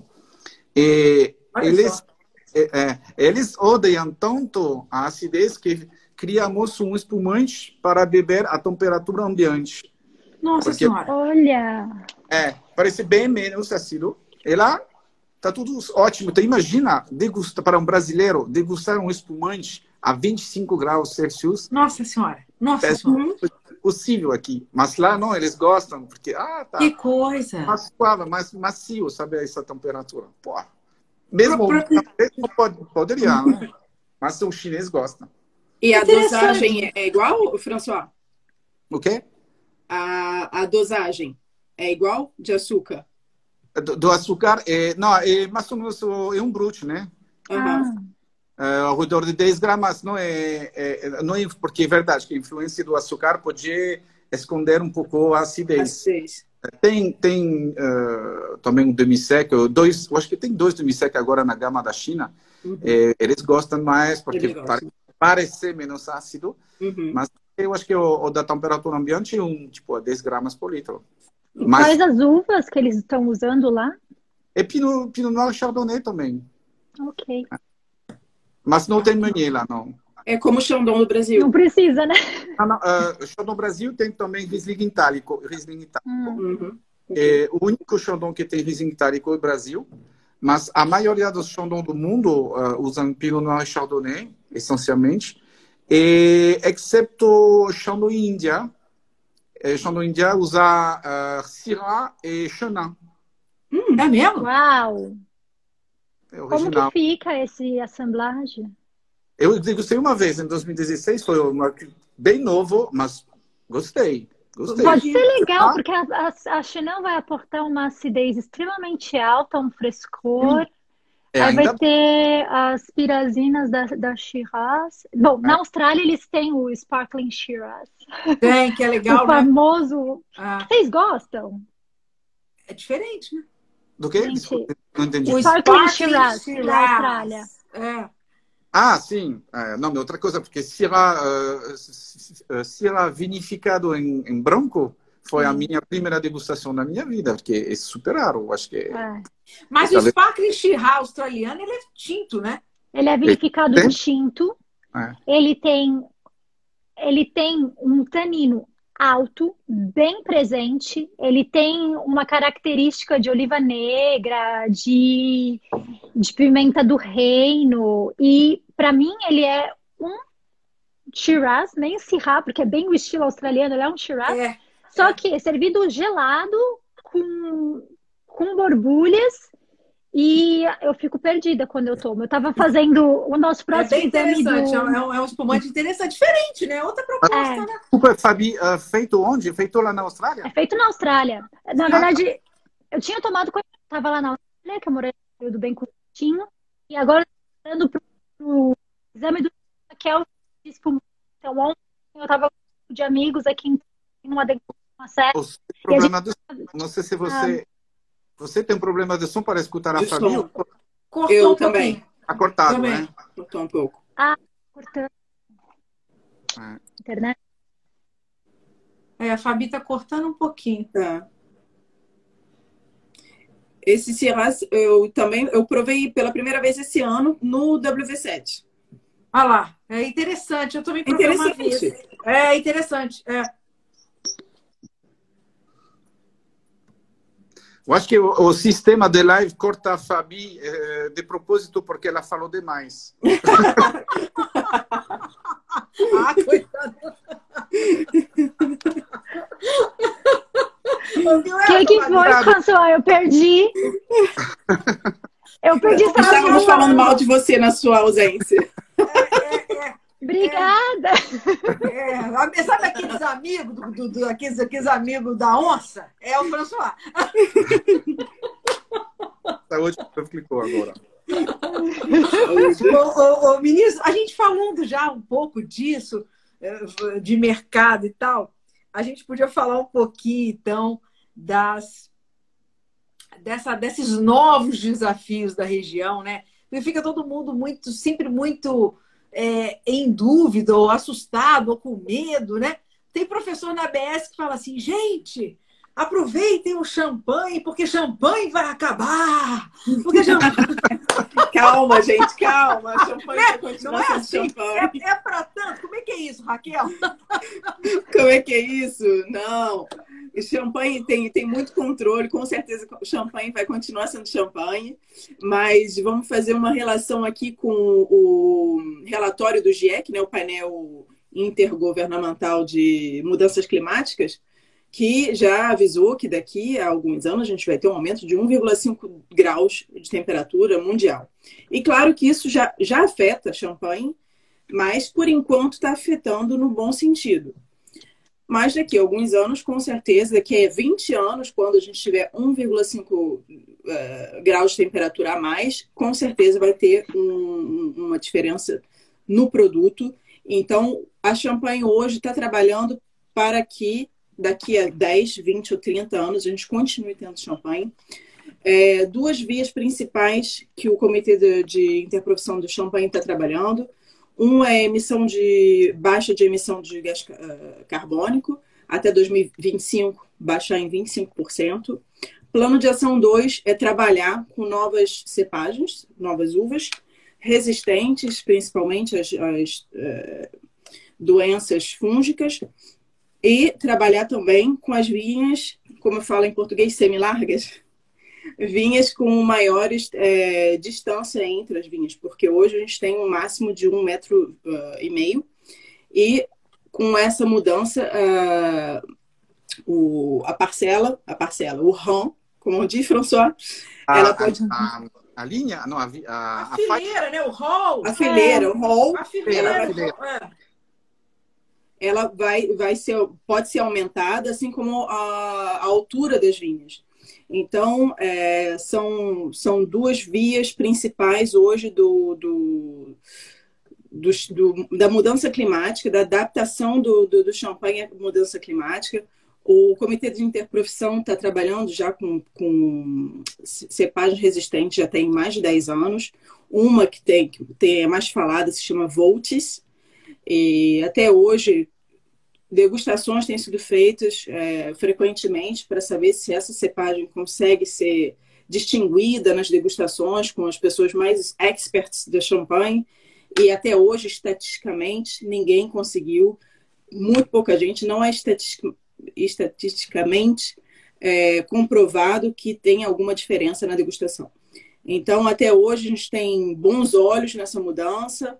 É, esses planos de ações já estão sendo colocados em, em, em prática. É, diminuição de, herbi, de herbicidas, é, zero herbicida daqui até acho que 2025 também, é o plano da, do Comitê de Champagne. Então, tem muitas vias para adaptação da região e do produto, para que daqui a 10 e 20 anos a gente tenha o mesmo produto que a gente tem hoje.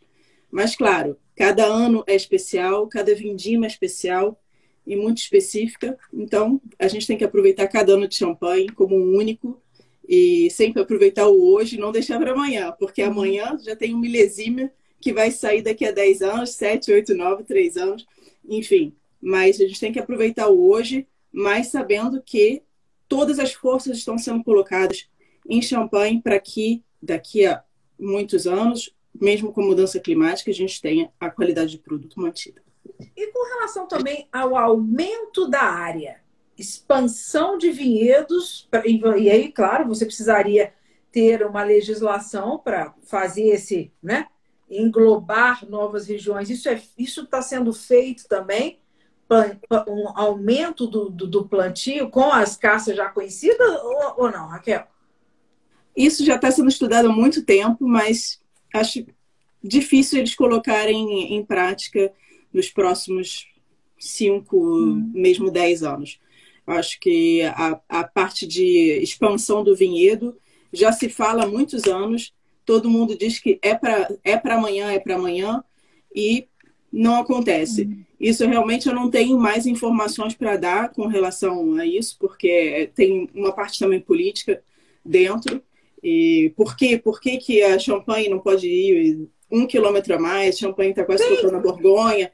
Enfim. Exato. É, mas tem, tem muito mais em jogo do que, do que a parte do, do terroir e etc. Então, isso realmente não tem sido falado em Champagne o que tem sido mais falado realmente as vinhas realmente o, o, último as news do momento são as vinhas semilargas que foram autorizadas a, hum. esse mês ou mês passado e, e tem muita gente que fala vamos manter a tradição com as vinhas estreitas ou vamos passar para semilarga porque vai ter mais facilidade de, de trabalhar a vinha mesmo diminuir o herbicida porque a gente vai poder passar com um trator ao invés do enjambeur, né que é uma máquina menor e mais estreita, é, poder trabalhar o solo mais fácil, porque hoje, para a gente trabalhar o, o, solo, é tão estreito que a gente acaba é, machucando, até matando, tirando um, um, algumas plantas, algumas vinhas.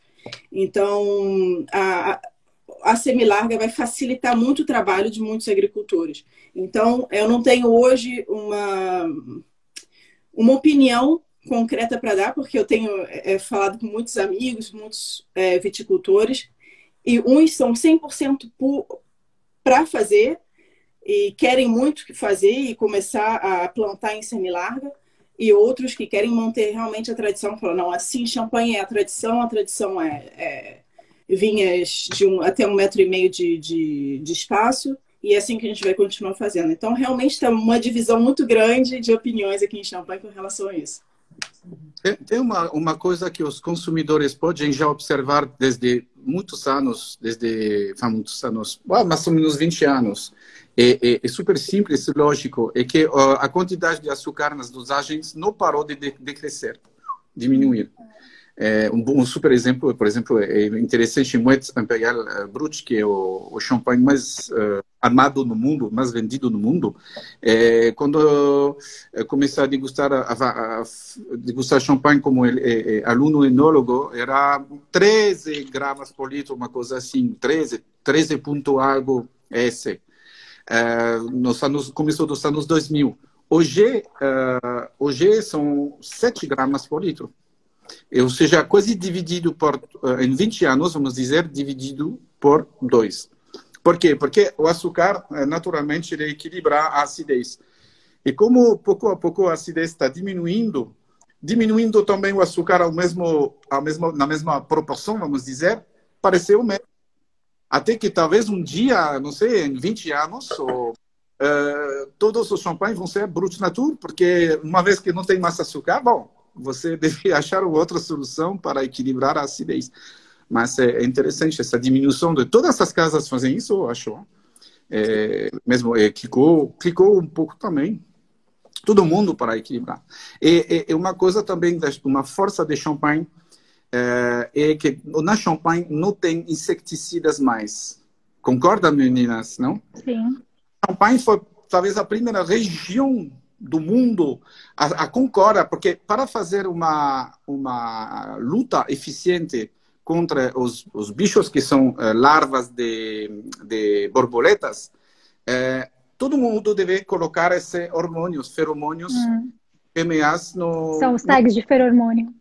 Se só uma pessoa faz para proteger seu vinhedo, não vai funcionar, porque ao redor tá, é pequeno demais, ao redor tem uh, borboletas e fudido. Então, para funcionar, deve ser todo mundo, pelo menos ao nível de, uma, de um vira-região e mesmo de uma região para ser realmente eficiente. E isso foi um acorde, faz já muitos anos, que viticultores particulares quanto as maisons eh, cooperativas, todo mundo falou, vamos lá, porque não é barato a luta, porque você colocar esse feromônios cada com três metros, então você colocar muitos. Então, é caro, é, é, é, um pouco de manutenção também, mas super eficiente quando tem muitos.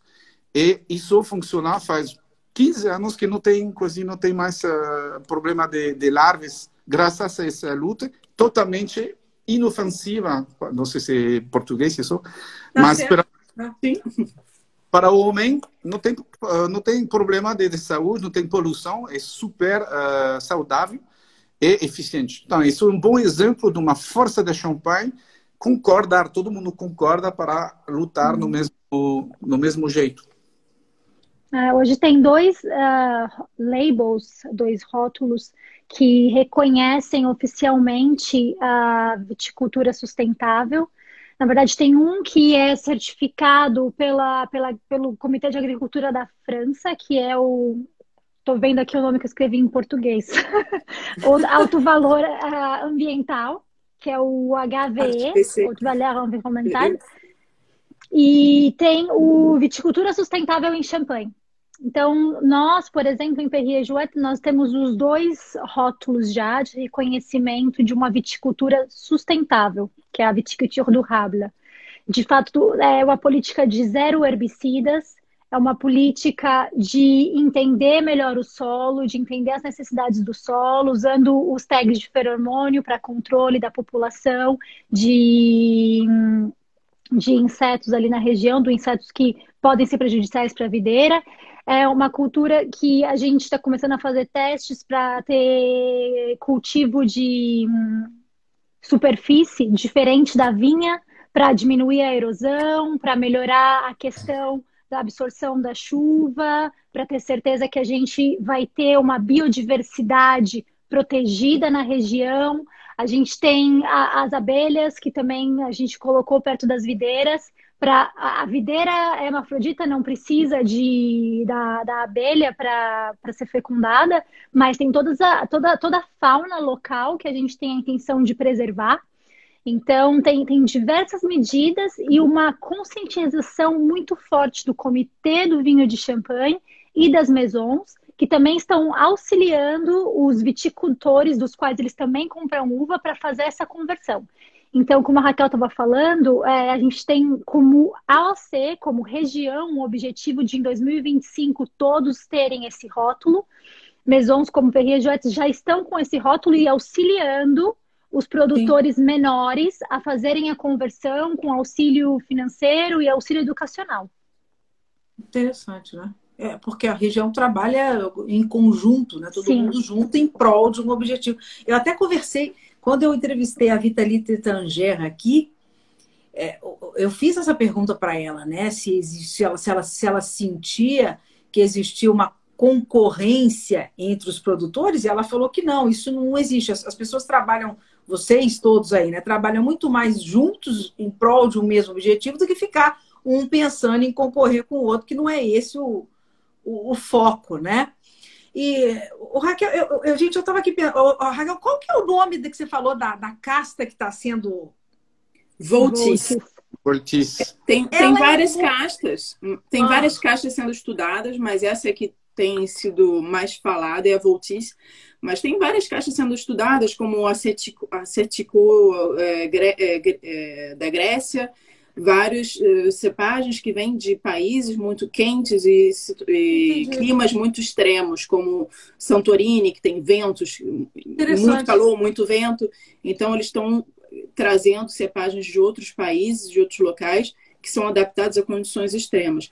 Mas essa Voltice foi. É... Híbrido. Ela é branca, Híbrido. Raquel? Exatamente. Ela é branca. Ela é branca. Então, ela, ela, ela estaria emulando a Chardonnay futuramente? Ou ela tem características uh, gustativas é. e aromáticas semelhantes a Chardonnay, de acidez, tem vários estudos que eles estão fazendo. Que seria Desculpa. uma cepagem neutra, né? Como uma exatamente, eles eles estão procurando é uma cepagem, como Fabiola disse, com uma boa acidez, que não perca essa acidez com o calor, com as temperaturas mais altas, mais altas, e que seja uma cepagem base que não não dê muita fruta, não dê muita é, características né? organolépticas que vão ressaltar ah, na, na, na assemblagem, mas que seja um pouco mais neutra e com uma boa acidez que, que, tem, que seja de guarda, que possa ter uma capacidade de guarda alta. Então, é Não isso que eles poderíamos-. Poderíamos fazer um champanhe com Sauvignon, por exemplo. Sauvignon é, natural, é um aroma varietal muito forte. Então, Muito nós que forte. queremos. E voltice, eu cheguei. Voltice significa votação em latim. É por isso que ele- essa, essa, essa uva foi eleita ah, como a. Não, por, Melhor. por isso que o nome foi dado, né? Tem saber. Votação. Tem que saber. é. O que é muito legal dessa, dessa uva é que a gente está falando que elas são mais resistentes. E elas são mais resistentes a doenças fúngicas. Ela tem dois genes de resistência para o oídio e mildiu. Ah, mi- Mildiu em português. Mildiu. Mildiu e oídio. Então, e ela- eles acreditam de fato que isso vai ajudar, porque mesmo que parem todos os processos químicos, ainda precisam, mesmo os produtores orgânicos utilizam o Cobre, uva, cobre, sulfito, é, enxofre.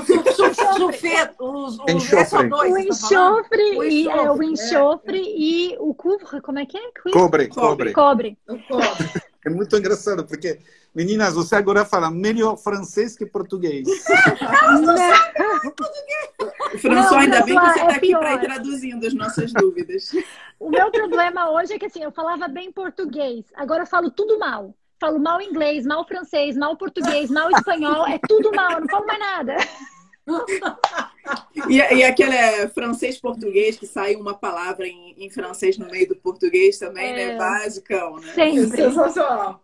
Mas eu não sei se é seu caso, Fabíola. Você estudou vinho já na França ou foi, foi no Não, Brasil? Não, no foi Brasil. Ah, tá. No meu caso, eu estudei toda a parte de vinhos na França. Então, tem Ah, é. alguns termos técnicos em português que eu não Ah. sei. Então, aí eu jogo É. no francês mesmo, a gente vai e cruza os dedos. Aí a pessoa É. se vira, né, Raquel? Não, Aí eu hoje em vou dia, e fico com aquela cara, né? Será que é isso? hoje em dia, se eu tenho que escolher uma safe language, uma língua que eu vou estar mais passando menos vergonha, é o inglês, porque eu estava estudando em inglês e aí depois eu continuei em inglês. E quando eu cheguei aqui na França, eu continuei trabalhando em inglês três anos. Eu fiz a conversão para trabalhar em francês recentemente. Então, todo mundo fala comigo em francês.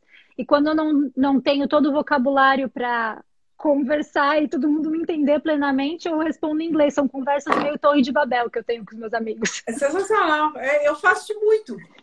É, eu falo para a pessoa, eu tô te entendendo. Eu, falo, fiz isso muito na Itália. Você pode falar comigo italiano de boa e eu vou te responder em inglês, tá? A pessoa, ok. É interessante isso, né? Que a gente não consegue às vezes falar, mas você entende bem, né? É, Hum. é legal. Muitas É. vezes. É. Ô, ô, ô, gente, com relação. Ô, Raquel, você falou muito da, da- da- dessa questão da. O que o está sendo diferente esse ano em termos de vindima? O que está acontecendo de especial aí?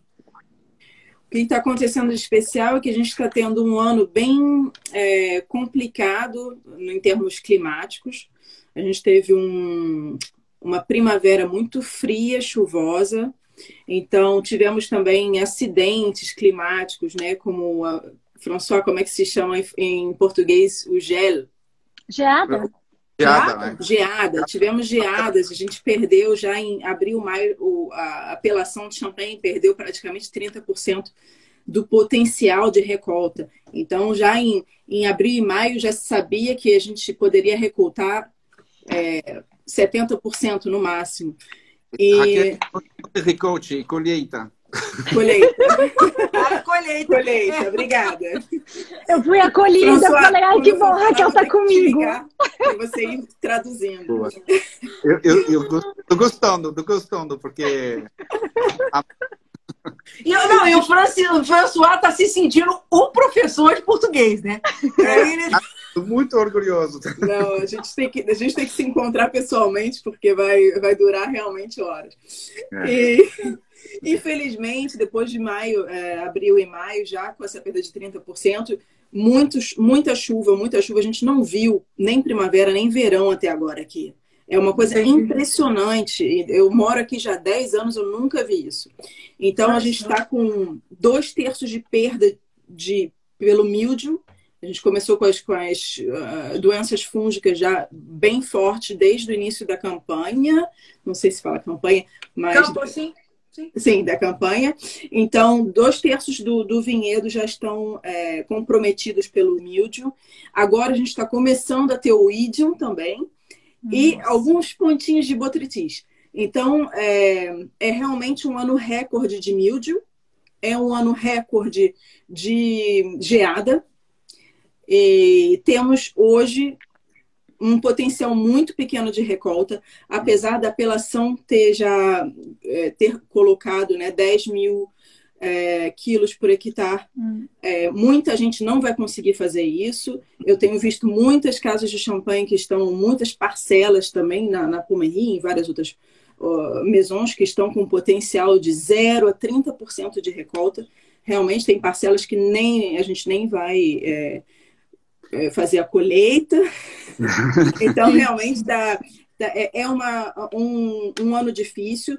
E para lidar com esse ano difícil, é, o Comitê de Interprofissão de Champanhe está colocando todas as, as, sugestões, as recomendações para a parte de preço, uh, da prensa, para que seja uma prensa rápida, para que as uvas não fiquem muito tempo uh, aguardando, porque mais tempo elas ficam, mais o potencial é, organoléptico piora quando a uva já não tem uma, uma saúde, vamos dizer assim, perfeita desde o início.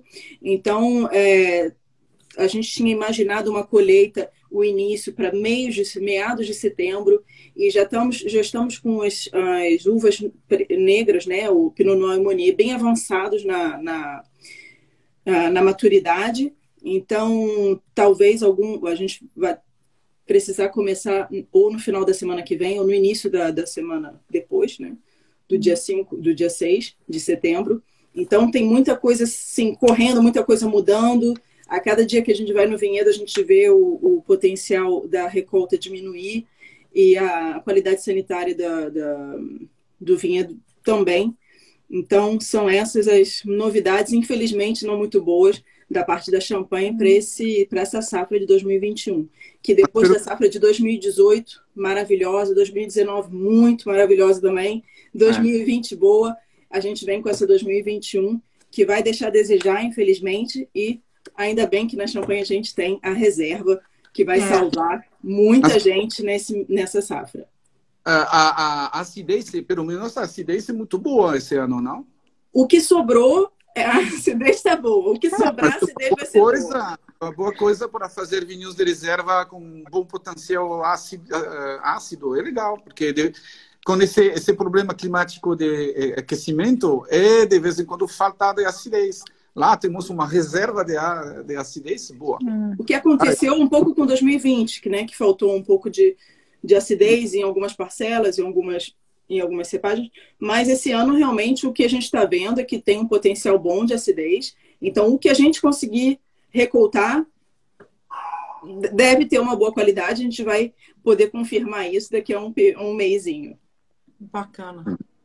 Ah, mas ah. todo, todo o comitê de champanhe tem um, uma rede de, de estudo, de acompanhamento do, da maturidade da, das parcelas, da, das vilagens, dos crus. Então, já começaram, tudo é acompanhado, tem mais de 600 parcelas que são acompanhadas para dar realmente, é, duas vezes por semana, eles é, jogam no sistema, é, a maturidade é essa hoje, a acidez está assim. Então, Sim. todo mundo consegue comparar também o que a gente tem, né? Porque eu também faço, a Pomery faz a, o acompanhamento da maturidade, a gente vai lá, faz a prensa, a miniatura de prensa, etc., e faz todas as, as análises químicas.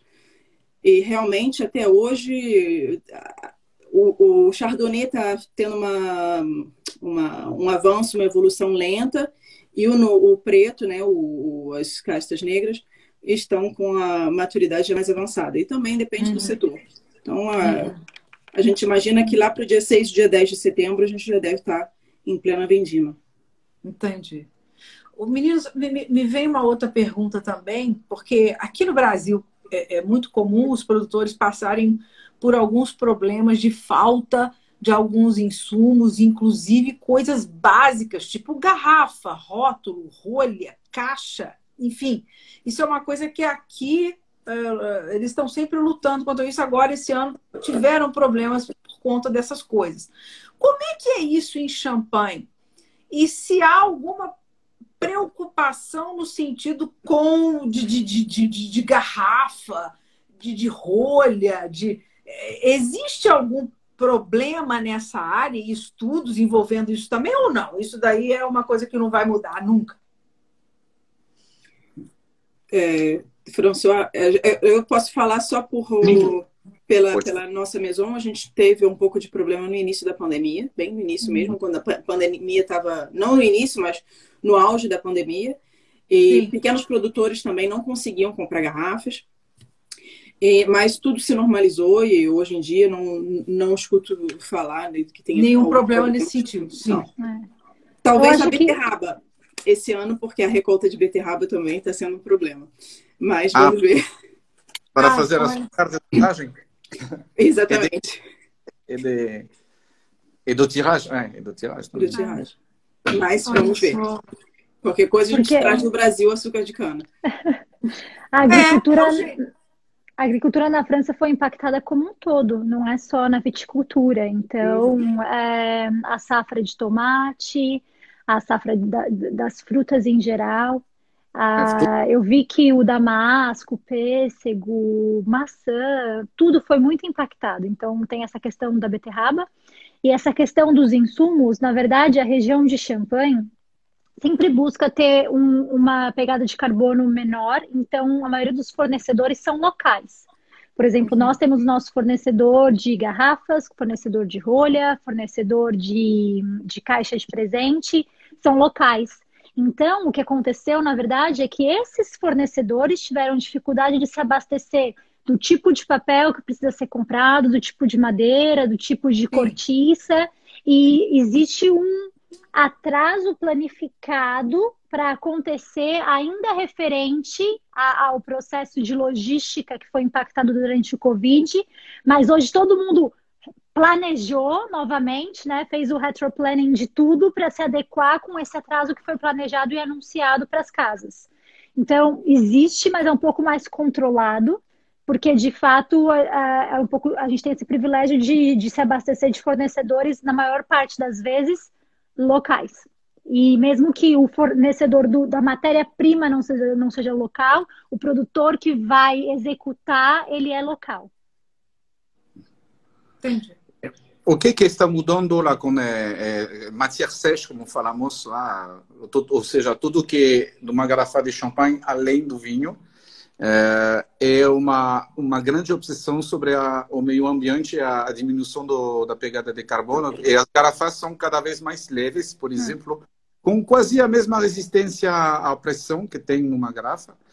Hoje deve ser, se lembro bem, deve resistir a 25 atmosferas uma garrafa, mesmo fina.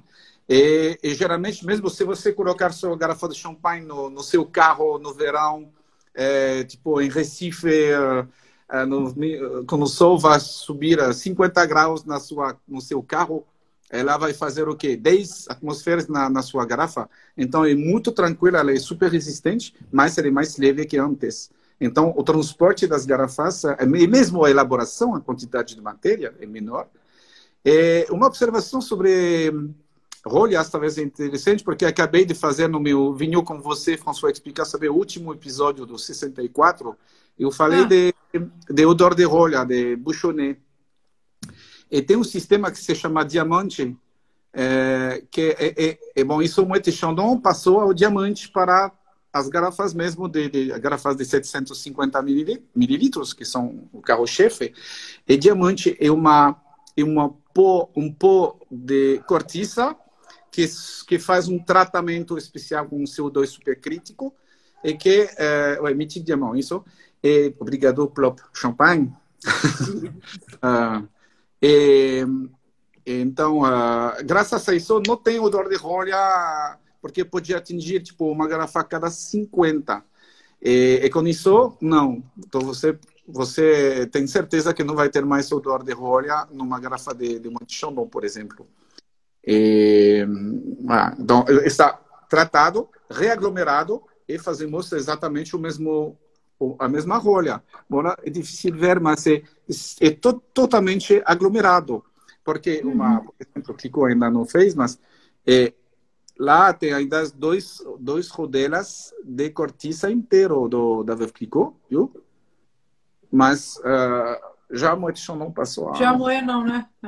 É. Isso. É o caso dessa aqui? Mas eu acho que vai, o futuro é por isso, porque mesmo uma garrafa cada 50. É. A de, um... a de Grand Brut, eu não sei se você abriu a Grand Brut, mas ela é de Ans também. É de, é de, de, de, de diamante. Não, a, a, você está falando. Essa ah, tá fechada. Ah, tá. Tá fechadinha. Eu tô com a da, da Belle Époque aberta aqui. É. Mas eu acho é que ela também é 100% dia. A minha é a 12 e ela ah, é. Não, mas Entendi. eu acho que eu.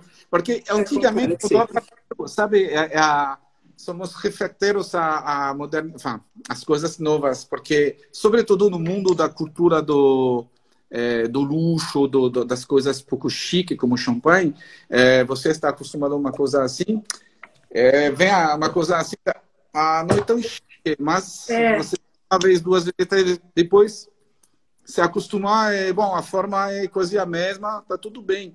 E pelo menos não tem mais odor de rolha. Então, uh, eu acho que é assim, a modernidade de se acostumar às coisas mais uh, uh, melhor o planeta e talvez mais econômica, etc. E então, mesmo o luxo é. Assim. é. Mas eu sei o seguinte, que o, que, o, que, o, que, a, que o mundo não precisa se preocupar que champanhe está salvo, champanhe não vai acabar, que nós vamos, pelo menos a nossa geração, a gente vai morrer bebendo champanhe, né? Assim espero. né? Continuar abrindo torneira aí em Ramos, né, né Raquel? Deixa eu abrir uma aqui, peraí. Aqui, aqui minha torneira, ó, minha torneira. no caso, meninos da, da, da, das casas, a, a Raquel ainda representa a Pomery, mas está se, se, se, mudando, mas trabalhou e trabalha há muitos anos. A, a Fabiola com a, com a, com a Perrier Jouette, François com a Moët Hennessy. No Brasil, onde é que o consumidor acha os champanhes de vocês aqui com facilidade? Ele Damas ah, primeiro. Perrier Jouet faz parte do grupo Pernod Ricard. Então, nós temos duas maisons de champanhe no grupo Perrier Jouet e GH. Hum. E também produzimos uh, espumantes fora da região de Champagne, como François tem Chandon, no sul do Brasil. Nós também temos Moon Argentina, Moon Napa Valley. E é distribuído pela Pernod Ricard uh, no Brasil. Se vocês tiverem dúvidas, podem falar com a Vicky, que estava aqui com a gente, que eu vi que ela mandou mensagem, que, que trabalha com a marca no Brasil, faz um excelente trabalho, também entende tudo de champanhe. Pode ajudar todos vocês é a encontrarem é. os, nossos, os nossos produtos e como degustarem. E é distribuído nacionalmente. Tranquilo. Uh, quanto a, a, quanto a nossas Vê marcas. Vê glicou. Ai, Vicky aí, ó. A Vicky tá a Vicky. Eu ainda líder do. Champanhe. Essa é a Vicky. É líder do, do champanhe no Brasil. Mas bem pertinho fica Moët Chandon agora. Antigamente era muito líder, agora são, são muito pertinhas. São, são parecidas, né? É. É, interessante porque Veuve é o líder do champanhe no continente americano inteiro. Se você faz a soma de todos os países, incluindo os Estados Unidos, mas também Canadá, que Veuve é líder no Canadá, no Brasil, uh, eu acho que Colômbia, enfim, alguns países da América do Sul, da América do Sul, da América Latina, com os Estados Unidos, com Canadá, de longe é em cima de Moet. Mas o resto do mundo, Moet Chandon é muito maior, muito maior é, particularmente na Europa, na, na Ásia também é muito maior. É, Para simplificar, as pessoas que gostam de champanhe mais fácil de beber, leve fresco, delicado, a beber a noite inteira sem, sem cansar. Muete mais o estilo assim. Entendi. Quem gostar de um champanhe um pouco mais encorpado, macio, eu acho que um pouco mais persistente, eu acho, e complexo, sobretudo, que tem aromas de evolução por causa do muitos vinhos de reserva, alguns muito velhos, muito antigos. Temos vinhos de reserva de mais que 30 anos de idade, que nenhuma casa de champanhe é uma particularidade incrível da Clicquot, essa coleção de vinhos de reserva única, é, que vai gostar de um champanhe para comer um grande prato num restaurante chique. Então, Clicquot é, é o estilo mais adaptado para esse tipo de consumo. Uh, as, as, grandes diferenças são assim. François, hum. o primeiro Sim. champanhe que eu provei na minha vida foi um Veuve Clicquot. Ah, e aí foi uma boa lembrança? muito, muito boa. Tanto que eu estou aqui na champanhe agora. É verdade. Gente, ah. champanhe, ó, e champanhe nenhum cansa, né? O François tá falando aí, ah, tinha que lá, um menos cansativo, isso aqui. Eu mando para dentro do mesmo jeito, a Vive Glicou, a Moeta e Xandô, a Perguinha Juete. Falou que é champanhe, eu tô bebendo igual água. Com certeza. somos todos irmãos, sabe? Somos todos irmãos. Tem, tem, lugar, tem lugar para todo mundo, eu acho. Irmãos de borbulhas. E, é. e, meninos, as pessoas têm muita, muita dúvida com relação à harmonização com os champanhes, né? Porque tem gente que acha que champanhe é, não, não vai com tudo. Isso é uma coisa meio. É justamente o contrário, né?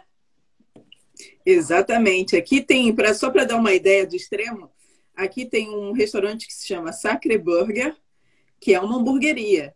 E a carta de vinhos dele é só com champanhe. Que espetáculo! É hambúrguer com champanhe. Aqui, de vez em quando, eu to, como pipoca com champanhe. É, então. Não é porque. É. É, eu prefiro, eu prefiro, é o meu vinho preferido é champanhe. Eu prefiro, ao invés de tomar um vinho branco, tomar uma garrafa de champanhe. Sim. Então, eu consigo, eu gosto de harmonizar com coisas simples. Tem até um. Aqui na França tem uma propaganda é, especial que é realmente para vulgarizar uh, o consumo do champanhe, que coloca uma ostra, ostra com champanhe é muito bom, é maravilhoso, Sim. mas coloca, por exemplo, um ovo cozido com champanhe, um, oh. coisas realmente pipoca com champanhe. São propagandas com imagens. Depois, se você quiser, eu até posso ah. São imagens maravilhosas com coisas realmente simples que a gente come no dia a dia com champanhe. Para dizer realmente às pessoas, você não precisa é, aguardar uma ocasião especial para tomar champanhe. Isso pode fazer parte e tornar um momento que seria simples em um momento maravilhoso, porque você está comendo algo simples e você vai tornar aquela, aquele filme com pipoca, com champanhe, um momento maravilhoso, especial, porque você está trazendo esse produto maravilhoso para sua casa. Sensacional. Tambaqui com champanhe. O quê? O quê, professor? Tambaqui Tambaqui, tambaqui. com champanhe? Esse eu ah, nunca é, tomei. É igual. A Vic tá falando de coxinha. Não sei se a Kelly Bergamo tá com a gente ainda. Eu sei que a Kelly também adora champanhe com coxinha. Eu coxinha gosto com champanhe é muito bom. Coxinha é, com champanhe. É gostoso. Porque, na verdade, adoro. tem a acidez do champanhe, então presente essa tensão que balanceia a gordura da, da, fritura, né? E é bem agradável. Eu também adoro, por exemplo, o rosé. A gente tem o Bla, Bla, Perrier Joat Blason Rosé. Blason com... Rosé. Muita gente harmoniza o rosé sempre com sobremesa. Mas você pode ir tão além. Eu amo rosé com pato. A gente já fez rosé com churrasco. Excelente. Rosé com, ah, com carne, com molho. É delícia. E dá para acompanhar tudo, né? É só a pessoa. Queijos também. Queijo, ah, queijo. Ah, tem tem é, harmonizações com queijos de champanhe que são assim de cair o queixo. É verdade. Mas a Ana, Ana, quando falou, eu falei tambaqui, você fez, você conhece tambaqui, não? Já, já é um peixe, não é? É um peixe de rio. Um peixe do, do Amazonas. Sim. É. Delicioso, sim. bem carnudo. É, eu sou fã, sou louco de, de, desse peixe, por isso que eu falei desse exemplo, porque é, é uma descoberta de o tambaqui com champanhe foi uma harmonização brasi, brasileiro champenoise maravilhosa. Inesquecível. E tem um livro também escrito por um pesquisador e professor da Universidade de Hans, que se chama Richard Marshall, que ele fez é, harmonizações com diferentes pratos completamente diferentes, da entrada até a sobremesa, com, com os melhores chefes da França, estrelados, etc. E o livro foi assim, você consegue tirar umas dicas de harmonização desse livro maravilhosas, com realmente ingredientes que você não pensa automaticamente em harmonizar com champanhe. Então, assim, a, a champanhe tem, tem possibilidades infinitas e realmente a gente pode é, harmonizar com muitas coisas, com certeza, do início ao final da refeição. É, e eu, eu, eu sou assim, eu sou muito do, eu sou muito contra no sentido de que eu detesto regra. Eu, eu detesto regra. Eu, aí é, é porque faz isso com isso, valoriza isso com isso. Ok, as pessoas gostam muito disso no geral, né?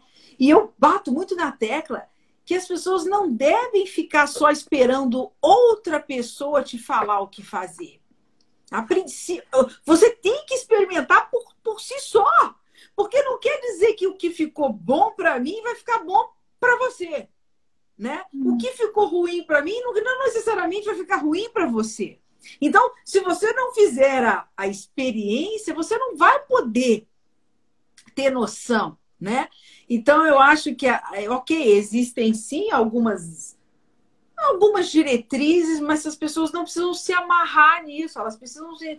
É, e eu falei, e uma harmonização mais ou menos, ela não mata, né? Não mata uhum. ninguém. ok, não ficou bom, mas você manda os dois de qualquer forma. ninguém eu morre. Um sommelier me disse uma vez, e eu achei ótimo, porque sempre quando a gente vai num, num, restaurante e quer provar alguma coisa, não importa. Eu não quero saber se isso vai bem ou não vai, eu quero provar, ponto final. E uma vez, uma vez ele falou: olha, a harmonização é, tem harmonização com a comida, claro, e tem harmonização do prazer. É o que você quer beber e é isso aí. Hoje você quer beber acabou. isso. Pode ser, pronto, acabou. Eu achei esse sommelier assim genial, porque normalmente eles são bem estritos, né? E vamos é, com essa comida, eu é. aconselho isso, aquilo, aquilo outro. E era uma, uma situação que eu estava com um amigo brasileiro, conhecendo a champanhe, e eu queria mostrar para ele o Coteau Champanois, porque em champanhe não se faz só champanhe, né? A gente também tem vinho tranquilo. E eu queria mostrar para ele que ele não conhecia. Ele falou, mas champanhe é só champanhe. Não, tem vinho tranquilo também, quero te mostrar. Sim. Mas o que a gente estava comendo não tinha nada a ver com o Coteau Champenois. Não, não combinava, vamos dizer. E o sommelier falou: essa harmonização do prazer. Eu trouxe o vinho, bebe o vinho, vai comer a comida, toma uma água, etc. Depois toma o vinho, toma uma água e volta para a comida. Nenhum vai é, quebrar a. Desmerecer ou quebrar o prazer do outro, sim. Vai é. com o tempo, você dá uma picadinha aqui, vai comendo ali. E assim foi. Eu achei esse sommelier de uma open mind. Gostei é, muito. Um open, um open mind, uma sensibilidade e uma. Eu acho que você não pode assustar o consumidor. Eu acho que o cara tem. Oi, Dani. Eu acho que o cara tem que entender que é o gosto dele que vale, né? Não, não, não, não é o que o outro está tentando impor para ele, uma situação de. E, e isso que, que a Raquel falou, eu acho que é o mais importante é a ocasião é que faz, né? Uma, uma degustação, um vinho ser ou parecer melhor do que ele é, né? A companhia. a companhia que você está, a companhia é essencial. Tá, né? É muito comum a pessoa experimentar um vinho no, na Europa, numa situação de, de, de, visita maravilhosa, traz o mesmo vinho, chega no Brasil, o vinho é outro. Mas é lógico, ele estava numa outra experiência, né? Então as pessoas têm que entender que a emoção, a, a, o vinho é acima de tudo emoção, né? É experiência. a, emoção, a experiência do momento, é o que você está vivendo naquele momento, então não, não é matemática. O, o cara que está lá, que trabalha em champanhe, o que tem o superpoder lá, esse é profissional. Mas a grande maioria não, né, gente? Né? Ah, mas eu acho que pode ter certeza que até esse super-herói aí também tem mais prazer tomando vinho com os amigos e com a família do que numa degustação técnica. Verdade. Tem que desligar. Na hora de uma degustação profissional, é realmente. É, é para mim, é completamente diferente quando eu estou numa degustação profissional, que eu estou ali fo focada no que eu estou degustando, procurando é, os aromas na, na, na, minha memória olfativa. olfativa. Mas quando eu estou em família, quando estou com os meus amigos, eu não estou degustando. Eu estou naquele momento de prazer, toda um, uma emoção do momento, e aquele vinho está vindo trazer mais é, prazer. Mas eu não estou ali concentrada, e às vezes as pessoas falam, e aí, Raquel, como é que tá? Você está sentindo isso, aquilo, aquilo, outro? É como se eu estivesse desligando e só me deixando realmente levar pelo prazer daquela bebida, ao invés de estar no trabalho e dizendo aqui tem uma acidez, tem não sei o quê. Realmente eu falo, é isso, gostei, não gostei, tem uma boa acidez, faço uma descrição rápida, mas não vou ficar ali me concentrando para achar num momento de prazer que eu quero aproveitar os meus amigos ou minha família, etc. Realmente o vinho é uma experiência, uma emoção, é prazer. Com certeza, com certeza. E é isso aí, né? As pessoas têm que saber fazer isso, separar né, o momento de, da profissão com o momento de prazer. E eu acho que as pessoas, principalmente no Brasil, né, que a cultura do vinho ainda é incipiente, está aumentando, está chegando, tá, as pessoas estão começando a entender. As pessoas, o que a gente vê é que as pessoas, quando você fala que você mexe com vinho, né, que você, ah, eu sou sommelier a pessoa olha para você assim como se você fosse um ET, né? Como se você fosse alguma pessoa muito superior em alguns. E não é, porque o vinho é visto de uma forma. Infelizmente, não é aquela coisa da, da cultural que vocês aí na Europa, né? As meninas. Não, as pessoas que vão à Europa podem ver isso. Não precisa, eu falo, não precisa confiar no que eu estou falando, não. Se você for para a Europa, qualquer almoço que você vai, qualquer restaurante que você vai, você vai tomar a sua tacinha de vinho e voltar para o trabalho, igual o europeu faz, né? Ninguém considera aquela taça de vinho, ai, eu estou bebendo álcool, eu vou, eu vou trabalhar, eu não posso beber. O, o vinho não é visto dessa forma, como é visto aqui, né? É visto como é. alimento. Exato. Então, isso até a gente chegar nesse ponto, chegaremos um dia, o consumidor tem que ter, tem que parar de ter medo do vinho, né? Imagina champanhe, então, né? Champanhe é aquela coisa do. Nossa, você é muito chique, você toma champanhe. Mas tenho visto que muitos brasileiros estão muito mais interessados em saber, em aprender hum. sobre vinhos e fazem perguntas. É... Pelo que eu vi, vi, tenho visto aqui da Europa, que é o comportamento do, dos brasileiros tem aumentado bastante com relação a toda a parte de vinhos ou experiências enológicas, o turismo enológico, é, degustações. Tenho visto cada vez mais brasileiros aqui. Não sei se é o mesmo que vocês estão vivendo Não, tá aí no Brasil, é mas essa sensação que eu tenho daqui é que o Brasil está aumentando muito, tanto na qualidade dos vinhos brasileiros, né, que a gente também tem que falar, Sim quanto no, no, no, consumidor brasileiro que está cada vez mais. O é, interesse aumentou. Interessado. Sim. Hum. sim, sim, sim, com certeza, com certeza. Né, é. né Fabi, né, François? Sim. Sim, não, sim, que se, é, é lá, por exemplo, aqui no sul lá da a região da Chandon é, é, é, impressionante os últimos anos como o, o enoturismo. Bom, a pandemia não, não ajudou muito, claro que é, a partir de 2020 fez um, um freio bastante, mas é, realmente tem um, uma onda de, de popularidade de, de, das visitas.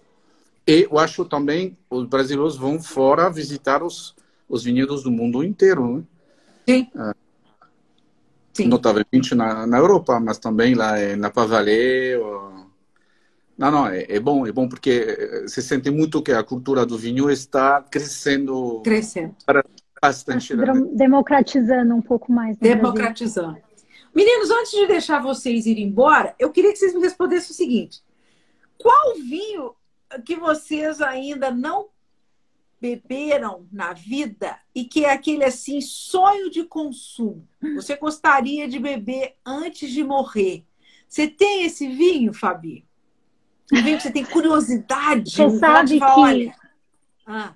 Eu era louca para tomar a Belle Époque 85. E ah. eu sabia que 85 foi uma safra boa, junto com 82. E uma vez conversando com o Hervé, o nosso antigo chefe de cave, ele me falou que nos anos 80 era a safra favorita dele. Então eu tinha muita vontade de tomar 85. E eu lembro que uma vez eu achei uma 85 no, na Inglaterra. e eu pedi pro meu namorado, eu falei, nossa, eu quero esse de presente. Aí ele achou um leilão na internet e me comprou uma Perrier Jouette uh, Grand Brut uh, 73. Era um não safrado, né, gente? Não tinha o potencial de guarda. A gente estava na Austrália na época, ele abriu, tava. É, não, não era para ter sido guardado tanto tempo, mas ele, ele, ele se esforçou. Coitada, a E aí- dele foi boa, né? É. E aí eu lembro, é, há dois anos atrás, a gente convidou alguns sommeliers do, do mundo para visitarem a Maison Belle Époque, inclusive o Manuel Beato. E teve Belle Époque 82, 85, 96 nesse jantar. E eu lembro que para mim foi especial, porque quando eu decidi que eu queria trabalhar com vinho, ah, um amigo meu me comprou uma revista de vinho. Um dia chegou em casa e era a história do Manuel Beato. Eu nunca acho que contei isso pra ele, mas era a história dele. E aí eu lembro que a gente ficou lendo e falando: Nossa, imagina esse cara, que incrível, não sei o quê. E aí quando eu tive aula com ele na ABS, eu achei ele mais incrível ainda. Depois, Aham. trabalhando com o Perrier, eu ia no Fazano, com, com a Lisandra, que cuidava da, da conta do Fazano na época. E era muito bacana. Então, para mim, foi, foi marcante, porque foi tomar a safra do meu ano, eu sou de 85.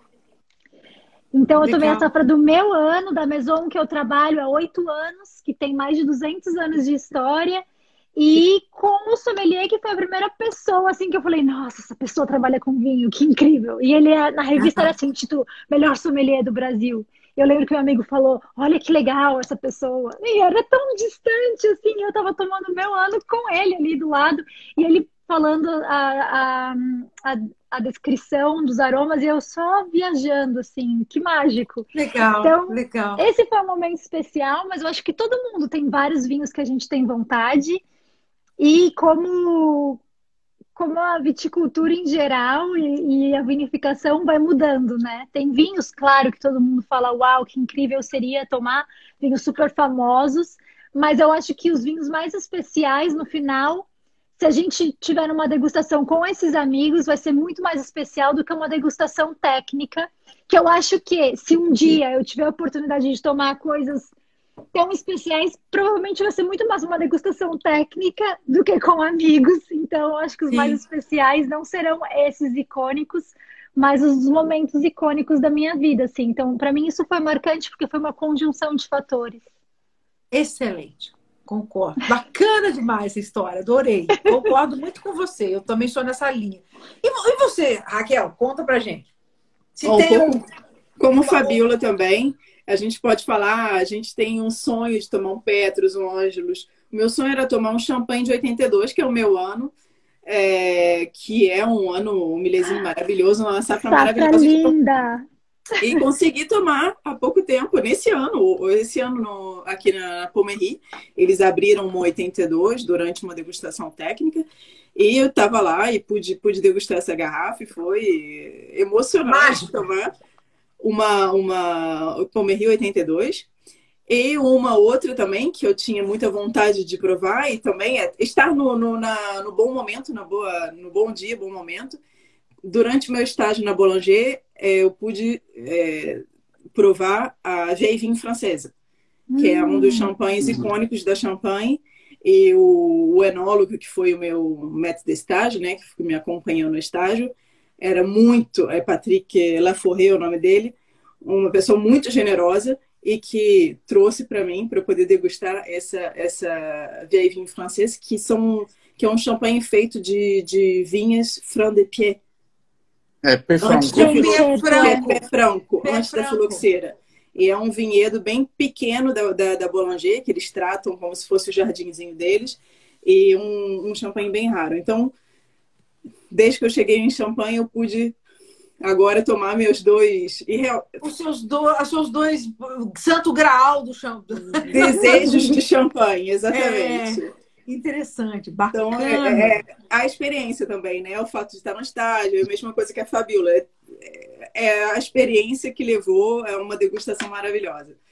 Enfim, Excelente. mas se, se, se, se tiver um Petrus e um Ângelos, eu, eu não vou dizer. Você não, você não vai descartar. não vou recusar. Não. E você, Fran? Uh, eu, meu sonho, meu sonho era nunca beber um, um champanhe do meu ano de nascimento, porque eu Foi nunca. ruim. É o pior ano do século XX. Eu sou de 68, que é um ano de merda total. Então, Lá que tá. até agora meu sonho está respeitado. Eu nunca degustei. Eu acho que nunca vou. Não, em termos de champanhe, já tinha a sorte incrível de degustar o champanhe de Madame, que Madame Kiko fez nos anos 1840. Uau. E, do Mar Báltico, Uhum. eu degustei 47 garrafas de, de, que Madame Kiko fez, se degustou, enfin, Ó, 1840. Então, em termos de champanhe, já estou no paraíso. De, de, Aham. ter isso. Mas não, tem um vinho tranquilo que eu sonho realmente de degustar, estou, sou muito sério, é uh, Chateau Cheval Blanc 1947, que parece seria o maior vinho tinto de, de todos os tempos. Bom, agora faz uh, muito tempo, acho que é urgente degustar, porque mas é, é, é engraçado porque nas escolas de enologia aprendemos uh, que ele tem um, uma volatil, acidez volátil, que normalmente deve ser muito limitada, a, é muito baixa, mas ele tem uma forte acidez volátil que não, ele não poderia ser vendido com esse nível de Uau. acidez, por mais que um Interessante. grama. Porém, ele é maravilhoso, porque eh, não faz tudo isso, porque tem tantos aromas, tantas moléculas arom- aromáticas, não sei, provavelmente eh, centenas. Deve ser uma. Também degustar esse vinho deve ser hum, foda, Uma viagem. É, Mas- é. É. viagem longe. É. Então é isso o meu sonho agora. Muito bem. Vocês estão bem. Tá todo mundo bem, bem de sonho, que tem gente que já realizou, a François tá quase. Muito bem. E o seu, Ana? E o seu? A gente está curioso para saber o seu. Ah, é? Gente, vocês sabem que eu, que, eu, que, eu, que eu acho que eu não tenho? Eu, eu não tenho assim grandes. Eu, eu, eu fico assim pensando, ah, não adianta eu querer experimentar um Romanée Conti. Eu acho que eu nunca vou passar perto de um vinho desse. E, e eu acho também, eu, eu, eu, eu sou muito a, a opinião das meninas que o, o melhor vinho nunca é aquele que você acha que vai ser, assim, né? Ah, igual, igual a Raga falou, ah, no meio de uma degustação técnica, você pode até de sim, dar de cara com um Roman de Conti, com um Petrus, um não sei o quê, 1900 não sei das quantas, e de repente você pega uma porcaria. Do... Eu tenho, eu quando eu tive, eu tive em Paris em 2019 pela primeira vez. Eu comprei um, um Borgonha genérico no Carrefour Express, num final de tarde, meia garrafa, tipo essa aqui, assim, e fui ali para o Chandemar, sentei na, na grama e esperei a Tour Eiffel a, acender, Acender. tomando esse vinho num copo de plástico. Isso, para mim. me- Se você, se você perguntar que vinho que é, não tem a menor ideia. Foi o melhor vinho do mundo. Então eu acho que eu passo muito por isso. Eu, eu acho que é a ocasião que faz o ladrão, né? É a ocasião que faz um vinho se transformar num vinho muito especial. Então eu, tô falando de coração, assim, eu não tenho assim um. a- eu não tenho uma curiosidade com nenhum vinho, porque eu acho que vai depender muito disso, né? Com quem eu vou estar, em que situação, se Da eu experiência, vivendo um sonho, né? da Esse emoção. pra mim foi o melhor vinho da minha vida. Esse Borgonha genérico do Carrefour Express em frente Tour copo de plástico. Sozinha! Detalhe. Gente, isso é espetacular, né? Então as pessoas têm que ter isso na cabeça, que, que vinho é isso, né? Que a história que a gente faz. Nesse vinho, nesse livro Vinho e Guerra, o- tem, um, tem, um, tem uma passagem que o, Fara, que o cara fala isso, que eles eram prisioneiros de guerra, muitos produtores de vinho franceses dentro de campos de concentração durante a guerra, e estava todo mundo sem, assim, há um tempão sem ver vinho, imagina, né? Em campo de concentração? Vinho? Como assim?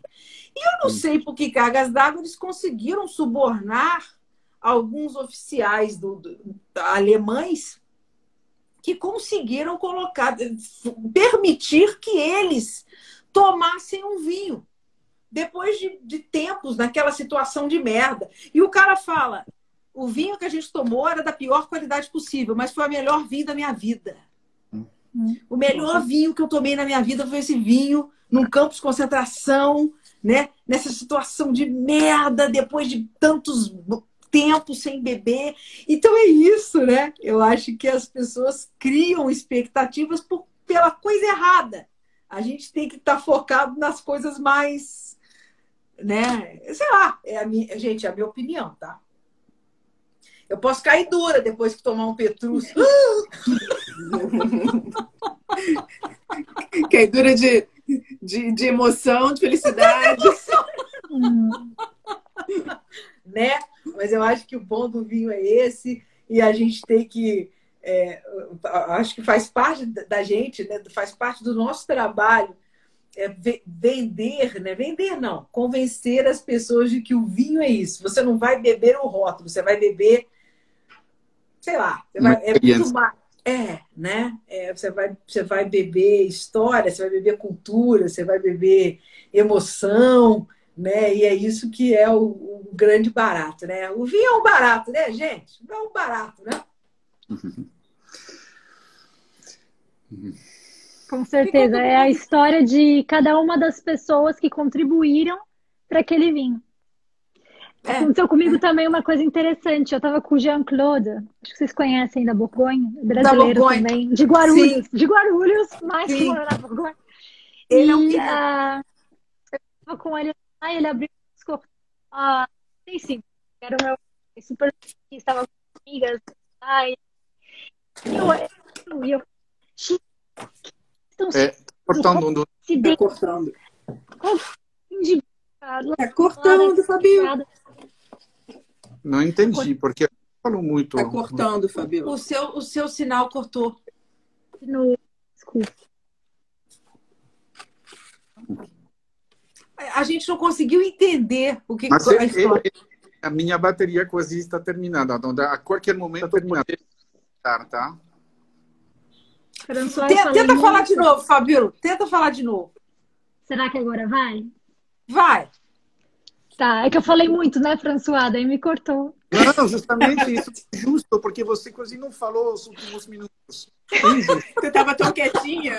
Ah, que sacanagem. Não, é que eu estava na Bourgogne com um grupo de amigas e a gente encontrou o Jean-Claude.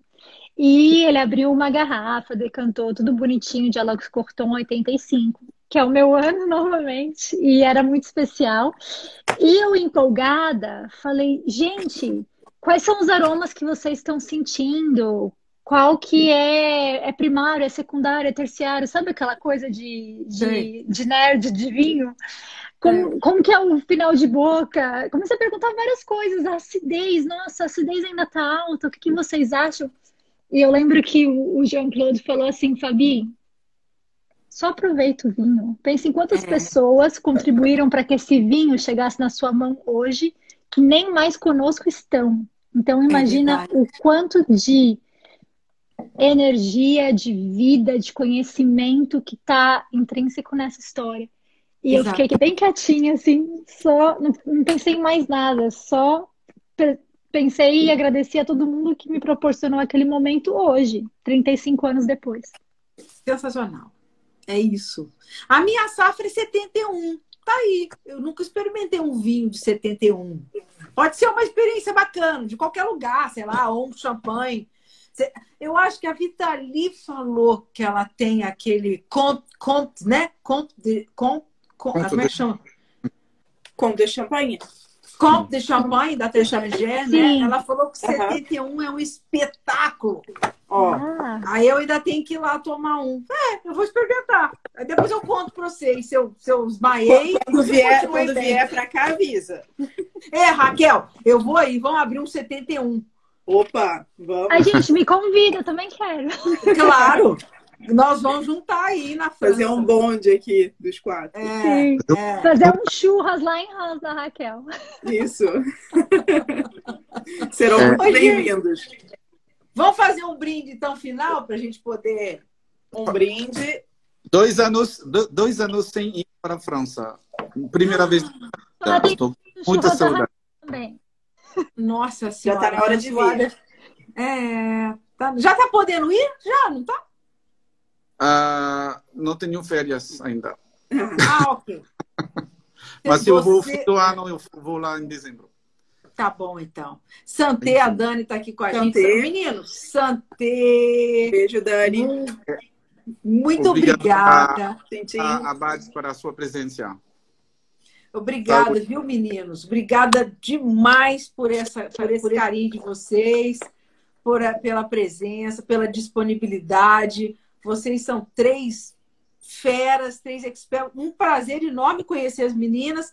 Prazer, mais uma vez, receber François aqui. Dani, um beijo. Obrigada a todos que estiveram aqui com a gente. Muito obrigada, viu, gente? E que o nosso próximo encontro seja pessoalmente, né? Por Opa, favor. Muito obrigado, Ana, pelo convite. Foi, eh, meninas, enfin, senhoras, desculpa, não sei como o melhor termo pode para falar falar. meninas, não tem problema. Meninas é melhor. François, Meninas. muito politicamente correto, velho. Me dela. pela tua, tua participação. Foi muito instrutivo também, aprendi muitas coisas hoje, então é sempre bom aprender, faz bem. É, é sempre um prazer, prazer de, de conhecer mais sempre mais sobre champanhe. Prazer intelectual e quase sensorial também. Então, muito obrigado para vocês três. Espero ter o outro, ah, talvez um outro, uma outra live. Faremos. Depois de mais que duas horas, tem ainda muitas coisas para falar. É, A gente tem sempre. Faremos. Vamos ver se a gente marca mais pra frente, a gente faz uma outra, né? Sim, vamos. Tá bom. Concordo. prazer. Meninas, gente, obrigada, beijo. viu? Obrigada, tous, bonne nuit. Boa noite, boa noite, gente. Tchau. Beijo. Obrigada. Tchau.